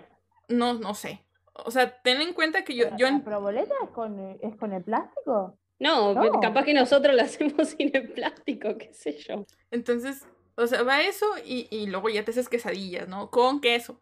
Pero eso es como que lo más típico de, de Nuevo León. Aunque luego hay otros, eh, otros estados del norte que también hacen carne asada, ¿no? Acá como cosas típicas podría ser el machacado con, con huevo, que el machacado con huevo es carne seca. La típica, am, en, Gring- en Gringolandia la conocen como... Las ah, tiras de carne. Ajá, la jerf beef, la jerf beef o algo así, que es como carne asada, carne, carne seca y lo ponen con huevo y, y con salsita y todo eso. Están las típicas eh, tortillas de harina, que son tortillas de harina de trigo, y tú le puedes meter lo que tú quieras. Hay típicos los, los dulces regionales, que son los de dulce de leche, como los gusanitos y cosas del estilo. Pero acá más que dulce de leche es cajeta. Que la cajeta es el dulce de, de la, es, es la- el dulce de leche de cabra. Y dije cajeta. Se ríe Dije como si tuviese cinco años. Dije cajeta exactamente por lo mismo. Yo no sé por qué no Ala no ha dicho el, el pan dulce. Pero. Mira, no antojes porque ahorita se me antojó una concha con cajeta. que es un pan dulce que tiene forma de una concha de mar. Para poner en contexto. Sí. Un montón. ¿Vos te diste cuenta que nosotros transformamos en insulto un montón de cosas que en el resto del mundo son completamente naturales, ¿no? Comestible. Claro. Qué degenerados. ¿Qué era cajeta para ustedes? Concha. Concha. Y concha. Parte El órgano reproductor Ah. femenino. Ah, Para decirlo con propiedad. sí. Entonces, si digo concha de cajeta, será siendo redundante, ¿no? Claro, Sí. bastante. Lo que tiene capaz que concha no es tan guarango como cajeta. Cajeta es como más despectivo. Concha no sé si tanto. O capaz que yo No, es que- naturalicé más una que la otra. Es que todo el mundo dice la concha de la lora, entonces. No Claro. sé si. O de tu hermana. La concha de tu madre. O de tu madre. O de mi madre, también Sí. se dice. ¿Qué culpa Eh, tienen las madres? O la que lo parió. La concha que la parió. La concha de la lora. Bueno, acá podemos hacer un, un paréntesis de todos los insultos que podemos decir entre ambos países, porque no somos solo nosotros los puteadores.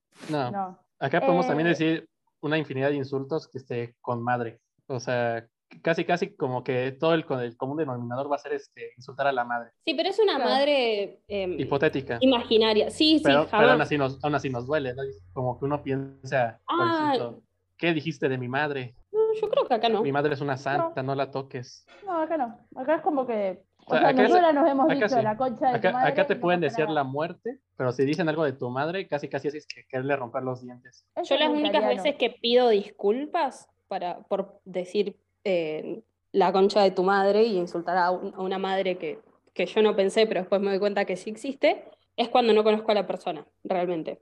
Pero si hay confianza, ya está. Lo mismo que hijo de puta. Ya está. No creo que tu mamá sea una puta de verdad. Simplemente es el insulto. O es la puta Sí. que te parió. Como que de Eh, pequeños eso dolía más, ¿no? eh, Bueno, a mí, sí, a mí sí como que me molestaba de pequeño, ya conforme de grande dije, bueno, es hipotética, no me sea, es una expresión. No, nosotros como que siempre lo entendimos como una expresión. Yo nunca tuve ningún problema con que bardeen a mi vieja en ese sentido. Hasta eso. Le digo a, a mi madre, a veces peleando, o sea, jodiendo eh, en chiste, digo como, la puta que te parió, y está mi abuela sentada al lado, y mi abuela es como, a mí no me digas nada, agárratelas con tu madre. Más de una vez hemos tenido esa misma conversación porque mi abuela es como, no me estás, no la estás barriendo a ella, me estás barriendo a mí. Sí, creo que no es- eh, también es otra cosa generacional. Nosotras no tenemos tan, tan metido el insulto como que nos moleste tanto. Claro, por eso te digo, o sea, hasta se, se lo digo a mi mamá y no pasa nada, o sea, no, no, no, no, si los queremos insultar nos decimos cosas más hirientes que un insulto. Bueno, eso, bueno, sí, creo que siento que más es de mi lado, porque como yo me crié solo con mi mamá, o sea, yo ya la tenía en un estatus de, o sea, endiosado, o sea, en el sentido de que, pues, ella es lo máximo, ¿no? O sea, ella es, Claro. lo, es lo mejor, entonces, si alguien la menciona, pues dices, a ver, güey, ¿qué pedo? O sea, te me calmas, ¿no? Acá serías un, no, no sé si tanto niño mimado, sino un mamero. Un O sea, mamero, sí. Bueno, sí, o sea, o sea, pues de pequeño, pues, como era la única, digamos, la única figura de autoridad que yo tenía, pues yo me cuadraba, ¿no? Entonces, hasta la fecha, ¿no? O sea, puedo decir, ah, soy un adulto, pero si haces lo que yo diga y si no, bye, ¿no? Pero pues, creo que va de ese lado, va de ese lado por mi parte. Mi comida, Sí, porque Este- hice el paréntesis y nunca lo cerré, pero sí. mi comida, o sea, me anoté varias comidas típicas de Argentina que son como las que medio mundo conoce, asado, mate, dulce de leche, alfajores. Acá hay un, en Argentina hay un temita con las empanadas, porque si bien todo el mundo sabe que nos distinguimos por las empanadas, no es lo mismo una empanada tucumana que una, una empanada salteña. Entonces, Tucumán y Salta dos- son provincias. Claro, eso estaba por explicar. En el norte de Argentina hay, más tirando para el lado de la cordillera, hay dos provincias, que es Tucumán, que le dicen el jardín del país, porque es muy chiquitita y es la más chiquita del país, y de- al lado está Salta. Hay dos tipos de empanadas para la gente. La empanada acá es de carne, o sea, hay empanadas de cebolla, de queso, de jamón y queso, de verdura, de lo que quieras pollo. de pollo, pero la empanada acá es de carne, de carne de vaca, o sea, es la típica. Los tucumanos la hacen de una forma, los salteños la hacen de otra. ¿Por qué? Porque los tucumanos no le ponen papa y los salteños le ponen papa adentro. O sea, esos son sus quesadillas, ¿no? Sí. Algo Es su así. conflicto, porque Sí, pasa que igual existe también la, la empanada dulce y la gente le pone, la, la gente nefasta le pone pasa de uva a la empanada, lo cual es un asco. Hay una, hay un, Sí. hay O le tira le ponen- azúcar. Bueno, eso creo que lo hacen ustedes también, de, de tipo una empanada dulce. Eh, Sí, ustedes ca- eh, cajeta, arroz con leche, este, Está levantando salida- la mano. Zarzamora. Empanada de cajeta de las totalmente.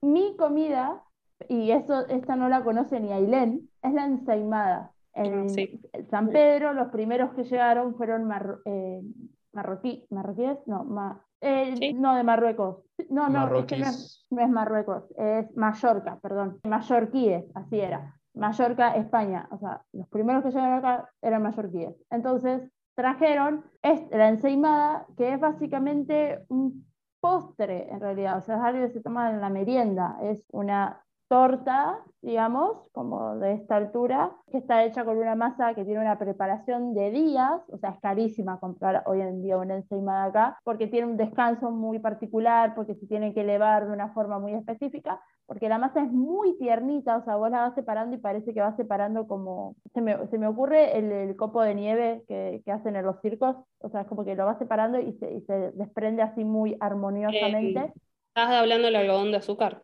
Eso, algodón de azúcar, copo de nieve. Acá también se le dice copo de nieve. Pero sí, algodón de azúcar. Este, y en el- o sea, se parte en dos y en el medio va rellena de o crema, crema común, dulce, o dulce de leche. En Mallorca claramente la hacen más de crema, porque obviamente dulce de leche ya no está implementado. Acá le pusieron dulce de leche.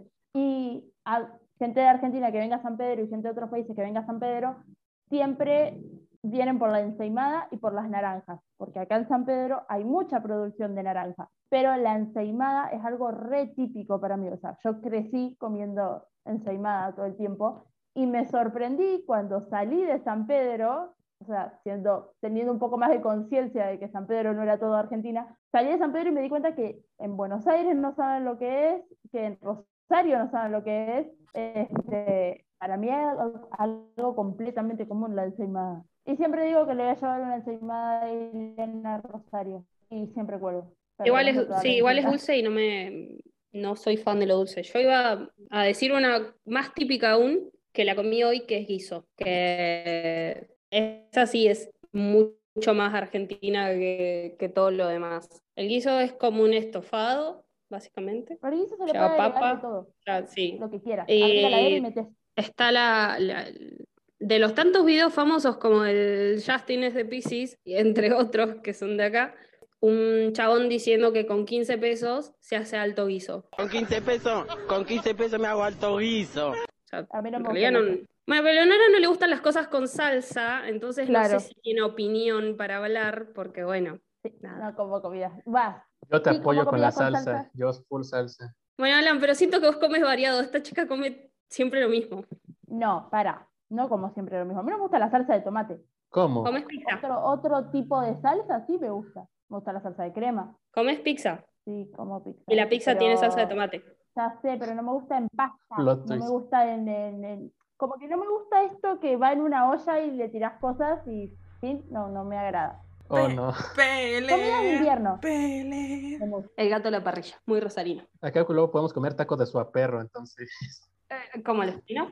Bueno, contexto. O sea, es que como aquí en México abundan los puestos de tacos, hay, hay, hay uno como se puede decir que en cada esquina o dos en una esquina. Uno puede decir de dónde sale tanta carne. Entonces está la leyenda urbana de que los taqueros con tal de economizar, pues agarran perros callejeros y pues ahí, ahí está, ¿no? Ahí te lo sirven, ¿no? Y tú no te enteras. Entonces es el, Claro. nosotros decimos taco de suaperro, cuando tiene que ser suadero un tipo de carne. Y la leyenda de los tamales de carne humana en la Ciudad de México. No ese es el pozole. ¿También? Ah, sí. Sí, Se puede decir que, pues, como tenemos nuestro pasado prehispánico de la época azteca, que todo lo hacían o con carne de guajolote o carne humana, pues la tradición se fue primero desde deformando a lo que es actualmente carne de puerco, carne de res, pero todavía hay gente locos que siguen comiendo carne humana, que aún no dan con ellos. O señoras que venden tamales de carne humana. Es un montón. Bueno, al final el presidente tenía razón. Nosotros vinimos de barco y estos vinieron de. Escribió alguna vez Octavio Paz que los mexicanos salieron de los indios, los brasileros salieron de la selva, pero nosotros los argentinos llegamos de los barcos. México mágico.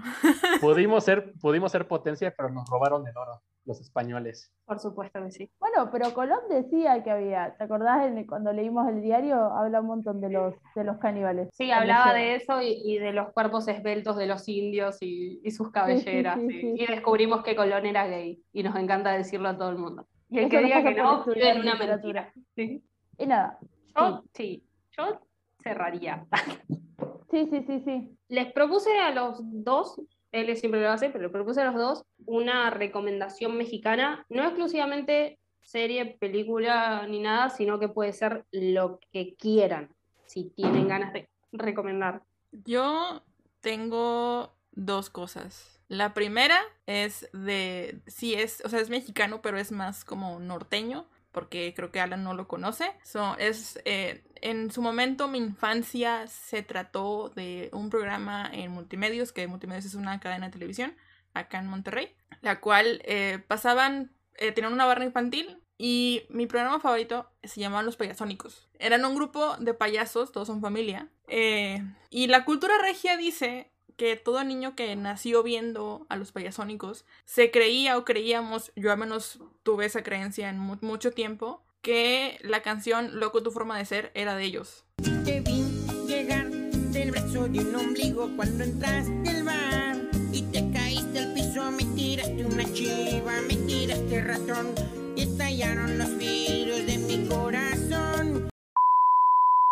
Hasta que luego descubrí que Auténticos Decadentes tiene esta canción y dije, ah, es argentina. Eh, pero yo los amo, o sea, son mi infancia. Ya, de hecho, regresaron hace, hace como un año, un año y medio, pero no, no, no pegaron tanto. Porque tenían los chistes de hace 15 años, entonces ya no pega con la, Con- Canceladísimos. Con- no, más que canceladísimos, ya no pega con la infancia actual, ¿no? Y la otra, que se la pueden ver en Netflix, es Club de Cuervos. Es una de las mejores series mexicanas que no está producida ni por Televisa ni por TV Azteca. Es una, una producción de Netflix que trata de fútbol. Yo no soy futbolera, la verdad, pero esa me gustó mucho porque es toque de comedia, trae eh, actores argentinos, actores mexicanos, trae de todo, hasta españoles. Entonces me gusta mucho esa, esa, mm, esa serie. Y de broma, por dejarme tirada, entre comillas, voy a poner a los simuladores México. Nada más para, para chingar la madre, vean Me los voy. simuladores México, porque como mexicana la verdad es que no está disponible en la Argentina. O sea, entonces yo recomiendo los, simu- los simuladores México de broma. Los payasónicos están sus canciones es- en Spotify o en YouTube y Club de Cuervos que está en Netflix. Completísimo. Bien. Bueno, yo este les voy a recomendar mi ídolo y su serie, Luis Miguel. Que, se- no sé si han, si han oído hablar de, de ese hombre, ese dios. Creo que está bronceado. muerto. Y está su doble, creo que era él. Bueno, o sea, Luis Miguel, que es lo, lo mejor que le pudo haber pasado a la música mexicana, desde, no sé, desde los rancheros. Y pues tiene su serie en Netflix, que son tres temporadas. Las dos primeras todavía valen la pena, la tercera ya, ya es si la quieres ver, si no, X. Y también este, una serie animada que la hicieron los este, americanos, pero pues es sobre la cultura mexicana. O sea, todo lo que fue este, las épocas prehispánicas, sus dioses, cómo era la vida en ese entonces, con algo de fantasía, que se llama Onyx Equinox, nombre muy, muy prehispánico, que está disponible en Crunchyroll, que no es anime, es animación americana, que da como unos aires de Avatar, de la leyenda de Aang. Me olvidé de presentar a Alan como el rey del, del anime. Hoy mientras Sí. me bañaba dije, tengo que hacerlo. Y me acabo de acordar. Irónico, que te, irónico que te acordaras de un otaku mientras te bañabas. Totalmente. L, nosotros vamos a hacer recomendación argentina, ¿no? Porque si no lo aclaré, pero... Yo voy a recomendar una serie que se dio en su momento en, en Telefe, que se llama El hombre de tu vida. Tiene dos temporadas, son 24 capítulos, se ve en YouTube, creo que estaba. La última Está en Cinear todavía. Ah, está en Cinear, excelente. Es súper accesible. Cinear es una, una plataforma gratuita, o sea, lo único que te pide es hacerte un usuario y no te va a pedir absolutamente más nada. y todo lo que hay ahí es contenido argentino. Y hay mucha película y serie independiente. Ya sé dónde va. Contexto, eh, esa página está bloqueada en México, nada más para decírtelo. Y Telefe también. Es un montón. No les gusta compartir Ah, Bueno, el nombre de tu vida estaba en YouTube, hasta Ah, que bueno. recordaba. en 360 Eh, como los simuladores. Más o menos.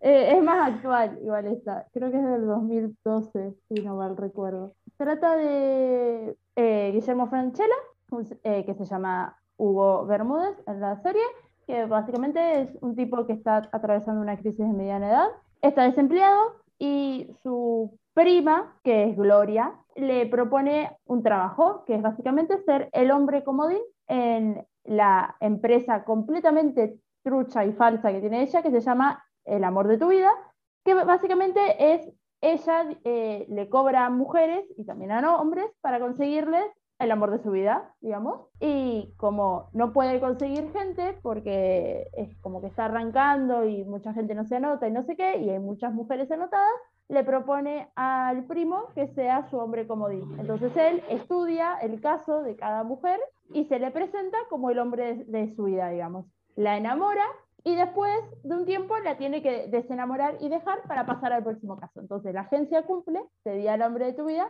si no funcionó, lo siento mucho, pero era la persona indicada para vos. Es muy graciosa, es muy divertida porque cada capítulo es completamente, no es completamente independiente, pero es un caso nuevo. Entonces tiene muchos invitados, muchos actores invitados. Eh, hay algunos más graciosos que otros, hay, hay algunos un poco más dramáticos. Y dentro de todo esto está el padre Francisco, que es Luis Brandoni, haciendo de cura, eh, que es básicamente el consejero de- del protagonista. Todo el tiempo le está como... e- El tipo va y le cuenta todo y, sabe de- del coso trucho que tiene ahí con la prima y, qué sé yo. Es muy divertida es de ver porque es todo muy trucho, muy de garcas, como decimos nosotros, o sea, muy de cagar gente para todos lados, pero tiene unos actorazos, o sea, el protagonista Guillermo Franchella, Mercedes Morán, que es la que hace de la prima, y Luis Brandoni, son tres de los mejores actores que tiene Argentina. Eh, y aparte, dato de color, muy importante, está creada por Juan José Campanella, el único director que nos trajo un Oscar, un Oscar, no mentira, hay otro, pero es el, el, director del Secreto de sus Ojos, película argentina excelente que ganó el Oscar a Mejor Película Extranjera, creo que en 2011 o por ahí. Y nada, eso, eso es mucho, muy importante porque hay cada producción argentina que no vale nada y esta hecha por Franchella es, eh, por Campanella es una joya. ¿Campanella no es también el, el creador de Metegol? O, sí. o eso también Metegol es la, es la película animada de...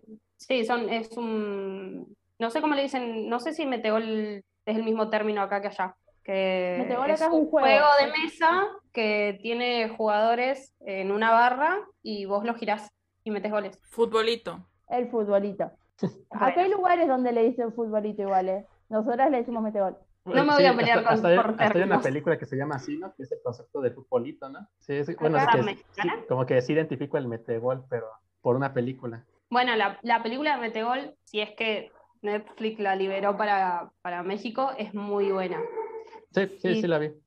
Ah, bueno, Pero nada, básicamente esa es mi, mi recomendación, esa serie. O sea, traté, cuando Ailu me dijo, tiene que ser algo argentino. ¿Qué carajo recomiendo argentino? Si ya, ya he recomendado todo. Los simuladores empezó a tirar un Argentina. montón. Es que los simuladores no tenía sentido que la recomiende. El Marginal.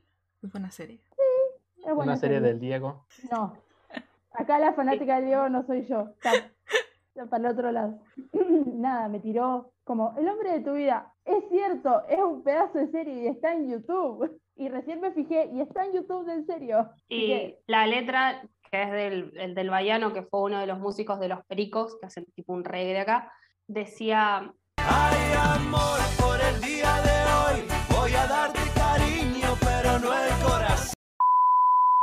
la música de, de- de la serie es también muy, muy buena. sí, buenísima. Esa canción es muy buena encima. Eh, yo eh, lo pensé y lo último que hice en, en el 2021 fue leer un libro de Eduardo Sacheri, que es un escritor argentino que es profesor de historia, escribe mucho sobre libros, es el autor del Secreto de sus Ojos y es el autor de mm, La Noche de la. Sí, Odisea de los Giles, gracias. Tiene un distinto nombre. Y de Papeles en el Viento, que también es otra película. Nada, Papeles es- en el es viento está en Star Plus. Dato. Eh, Esas de fútbol. Por lo general, Sacheri se va mucho hacia lo que es fútbol. Bueno, yo había recomendado a Sacheri una vuelta, eh, Lo mucho que te amé, que es una de las mejores novelas que habré leído en mi vida. Y mi mamá compró más libros y me prestó en este viaje que hicimos de vuelta a mi casa. Ser feliz era esto, así se llama el libro, que es cuando lees la parte de atrás suena re triste y cuando lo vas leyendo no es tan triste. Es una chica de 15 años que se llama Sofía, que nació en una ciudad de la costa, si no mal recuerdo es Villa Gesell, y pierde a su mamá. Entonces ella decide conocer a su padre, que vive en Buenos Aires, en provincia, creo que en Lanús vive, y se va de sorpresa y le toca timbre y le cae con una valija. Y Lucas, que es el padre, no entiende nada, porque de golpe tiene una hija de 15 años y no se acuerda y qué sé yo, pero sí cuando tienen esta charla de café de cómo es la situación, no es que no la reconoce, él sí sabe, él sabe quién era su mamá, él entiende y, y todo lo demás, pero está casado hace años, entonces se le complica un poco la vida con esta cosa. Y además de todo esto, Lucas fue escritor de un gran éxito y tiene bastante plata por eso, pero no le interesa ser escritor, quiere como ser algo más. Y básicamente la novela entera es la relación de ellos dos, de padre e hija, y los problemas de que ella tiene que ahora vivir en provincia, de una nueva escuela, de los papeles, como que tienen que ir a buscar los papeles de nuevo, eh, le tiene el apellido, qué pasa en la- con la mujer de Lucas, porque tampoco hay una buena relación con él, entre ellos dos y después con, con Sofía menos. Y hasta el final nunca sabes bien qué le pasó a la mamá o cómo se murió, porque Sofía nunca te lo cuenta y está enojada con eso hasta el último. Y bueno, además es adolescente y los adolescentes son insoportables, también por ahí. Eh, como todo libro de Sacheri, si alguien lo va a leer, tiene que saber que se retrata excelente a los personajes, que ya sean em, hombres o mujeres, eh, adultos, niños, lo que sea, Sacheri entiende excelente cómo describir los movimientos y el pensamiento de cada uno de los personajes. Y es muy emotivo, es muy fuerte. Yo lo terminé entero en un viajecito y son bastantes páginas, pero 10 de 10. Mi recomendación es un librito. Fin. Bien. Excelente. Ahora, preguntas. ¿están- ¿Se sintieron cómodos? ¿Están felices? ¿Recomiendan este podcast? ¿Van a volver? Si dicen que no, los voy a borrar en la edición, pero... Esto no es una democracia, quiero que lo sepan. Lo sé mejor que nadie. No, no, es que yo, o sea, yo todo bien. O, o sea, algo que a lo mejor nunca les he platicado así. Es que yo no soporto el acento argentino en mujeres. Pero ustedes, ne- de neta, me, me, su voz me, me tranquiliza, me relaja. O sea.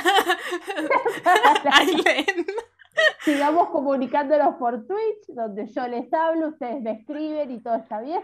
O no, o sea, es que, o sea, no es, no es por ustedes, sino que hace mucho tiempo escuchaba yo argentinas y yo, hay muchas que tienen un, am, un tono muy, como muy agudo, ¿no? Entonces, súmale el acentito argentino que traen es, y es como, "Ugh, no, no me gusta. Pero ustedes como que, no sé, los escucho y, y me, no sé, me gusta su acento, me gusta su voz. Porque hay gente que de plano, cuando se enoja tiene ese tono de voz. de- yo de plano, o sea, no, ¿Cuál? no puedo. El, el tono El, la vocecita. el- él cuando Sí. se enoja o, o habla muy rápido tiene ese tono de voz, así. Sí, empieza a subir. que, que odias. El que, es claro. Espero no, no hacerte enojar, pero no, todo bien, la Ah, verdad es que yo, yo, que el día que me quieran invitar, a- adelante, y yo, cuando tengamos oportunidad de una serie que nos guste, están invitadas, a- invitadas a mi podcast también. Excelente. Pues, públicamente voy a decir perdón, pero tuvimos un año muy largo y yo recién ayer vi una serie de verdad y me senté a ver una serie. No, yo entiendo, o sea, realmente, y lo dije en mi podcast, o sea, yo no voy a obligar a nadie a ver una serie, o sea, y, y menos si es de Televisa, y menos si es un, un, un, este, un refrito a lo que ustedes ya vieron. Oye, Pero si un día quieren de que, ah, bueno, va, la vemos, adelante. Y yo la verdad es que la recomiendo nada más por Tony Dalton. Entonces, ya, o sea, con eso para mí tiene suficiente. Pero, o sea, si un día dije, ah, sí, es que ya vi, ya vi los simuladores, adelante. Pero, o sea, porque sí, un amigo argentino, cuando yo le dije, "Ah, me dijo, tienes que ver los simuladores, me quedé, ¿cuál? La mexicana. Porque esa es la que yo conozco. Y me dijo, no, la argentina. La mexicana es un asco. Y yo, de que, ah, ok, está bien. De, y entonces yo no, o sea, yo, ne- o sea, prefiero que vean una serie que tengamos en común y ya, si eso me dicen y les invito al podcast, pero nunca más de obligarles a, a ver una serie, o sea, a nadie, prefiero que me digan, que, ah, ¿sabes qué? ¿Viste esta serie? Hacemos el podcast, pero porque si no, es un lío de que, porque ya había pasado una semana y dije, son 30 capítulos, ¿se lo van a poder aventar en tres días? No creo. Entonces dije, no, mira, sin presiones y ya cuando tengan oportunidad hacemos otra cosa. Igual ya tenías la, la vez pasada que dijimos, ah, vamos a ver, Cre- ¿qué es? ¿Crónica de vampiros? No. No, el diario de los vampiros, no. Mm, sí, el de los vampiros. Ah, Sí, y yo nunca le arranqué. Va, le arranqué y me aburrió, pero también mi problema es Amazon Prime y su plataforma de mierda, entonces. Cuevana, Cuevana. Es No, la- yo no, no, no, por favor, no, no, no. Acá no se habla de cosas ilegales. Pero es Argentina. Cuevana 3 es argentino. Sí, no, pero me da fiaca. Esa es la verdad. Soy muy vaga para esas cosas. Imagina qué tan mal tengo la visión de los argentinos que digo que lo mejor que han producido es Cuevana. es un montón. Anda y mirá el secreto de sus ojos. Y, y ¿Está en Cuevana? Sí, seguramente está. Y además tenés que ver el secreto de sus ojos y después la comparás con la mierda que hicieron los yankees, que por Dios, Julia Robert, ¿en qué te metiste? Pero viste Es que horrible. yankees hacen eso todo el tiempo. Ahora quieren producir su versión de la que ganó últimamente el Oscar a Mejor Película Extranjera, que se llama Druk en, en, en su país. En, Mm. en- para los yankees se llama Another Run y para nosotros se llama Otra Ronda, que está en Netflix, es un peliculón. Este, y los yankees quieren hacer su versión con Brad Pitt, que el, el protagonista Yo sí es la voy a ver, ¿Viste digo. Robbie One? Mar, vos viste Robbie One, ¿no? Eh, la de Star Wars, la película de Star Wars. Ah, sí, sí. Es el padre de la protagonista. El Ah, el padre de, de Gene Erso. Claro. Bueno. Ese es el actor de, de la versión de Dinamarca. es. Bueno, contexto. Todo lo que sé de Star Wars me lo enseñó Alan. O sea, el maestro aquí es Alan. Yo, yo es como que apenas estoy ahí. Eh, es mi aprendiz. La lleva de la manito. Ajá. Sí, sí, sí. La lleva Le, de la gener- mano. le generé traumas por eso. Sí, no me lo, no me lo recuerdes, no me lo recuerdes. Em, de nuevo, otra vez hablamos todas y Alan nunca habló. ¿Cómo te sentiste? Te atacamos demasiado, fuimos muy buenas. Bueno, yo siento que fui el que me manché con ustedes. Pero me- sí, me sentí cómodo, o sea, también, o sea, básicamente yo no tolero este, el idioma argentino, bueno, o sea, el acento, no lo, no lo tolero. Entonces, que haya aguantado que dos horas este, charlando tranquilo con dos argentinas ya, ya es ganancia. Excelente, me encanta que haya dicho idioma primero, porque es un idioma lo que hablamos nosotros. O sea, es un Sí, idioma ese aparte. casi, casi ya tengo como que mi meme interno, yo personal de brasileños, pues para mí no es portugués, es brasileño, ¿no? Porque hablan distinto. Chilenos, po, la wea, wo, pome, ¿no? No, sí, igual a los chilenos no se les entiende. O sea, casi, casi no es este acento, es el idioma, un dialecto. Sí, Como sí, sí. ustedes pueden decir el mexicano, ¿no? Del güey, o sea. Sí, pero yo a los mexicanos les entiendo. O sea, hay palabras que no sé. Cosas por contexto igual. Lo- los del centro, cuando nos enojamos, no nos entendemos. Empezamos a insultar como chilenos. Ay, Dios, qué estrés. Sí, pero con un tonito que va hacia arriba, o sea. O sea, güey, o sea, ¿cómo te digo? No te pases de ver con tu puta madre, ya que vas a ver cómo te quiebro. A mí ese acento me choca también. No, no, no. No, no aguanto el acento chilango, no puedo. Y por eso Alan y yo somos amigos, porque él, no tiene acento chilango. Y por eso nos llevamos bien. Ajá. No me hagas enojar. Y lo verás. Otra vez se iban, ¿viste? Tipo, Sí, sí, sí. Bueno, cerramos el podcast. Sí, igual cerrando el podcast, quieren decir sus redes sociales, sobre todo Mar, que es la que hace cosas. Bueno, en Twitter estoy como arroba martamesr y en Instagram como arroba martames-r. Podcast, seriéfila y en Twitch estoy como arroba martames-r también. Y ya, eso es todo. Yo solo manejo pues Twitter para nada más este, publicar cosas de anime y fútbol. Este, arroba Alan, doble guion bajo, Israel. Este, pues nada más eh, uso el Twitter ya, lo demás este, me da igual, lo dejo abandonado. Vendé que sos moderador y que trabajas en Twitch y que Mar no te paga, no sé, algo. Me paga con el, me paga con el gusto de poder banear gente. Bueno, pero yo soy VIP, no me puedes banear, Alan, te aviso. Sí puedo. No, voy a hablar con Damián. ¿Quieres intentarlo? No, no, no, el próximo podcast va a ser con Damián. Uy, vemos, ¿eh? Nada más vemos, pero bueno. Podcast de hablar sobre cine ruso experimental. Alfantino, cine israelí. Bueno, es que es cinéfilo mamador, entonces Sí. de eso van a hablar, ¿no? De la Ahí, fotografía. ahí se de pueden Nolan. pelear con él. Y nosotras así. Ok. Que, em, que conste en bueno, acta que puedo hablar más de, con ustedes de fútbol, pero por mar no lo hice. está bien. Un día lo inviten a él nada más. Claro, Cuando- podemos cuando hacer una segunda parte. Ah, Eh, bueno. hablar de fútbol entre países, ahí sí, o sea, diferencias, jalo. Sí, y ahí voy apagando la cámara yo y voy viendo cómo se pelean con Ailén. Así, porque yo no entiendo tanto. Está bien. Va a haber una parte 2 entonces. Nos pueden seguir a nosotras. Arroba Entrete y Vino en Instagram y en Twitter. Y todo lo maneja Leonora y lo hace excelente. A veces. A mí me pueden seguir en Instagram, arroba Ailen1997 y en Twitter, Ailevedia, Aile Conducí. A mí me pueden seguir en Instagram como arroba Villarruel y en Twitter arroba Villarruel, ok. Eh, muchas gracias por haber escuchado hasta acá. Vayan a escuchar a Mar, por favor, y a verla en, en Twitch. Va- vacúnense, tomen agua y mm, nada, no le rompan los, los huevos a los demás. Esas son mis recomendaciones del- de, este podcast. Adiós. Adiós. Adiós. Chao.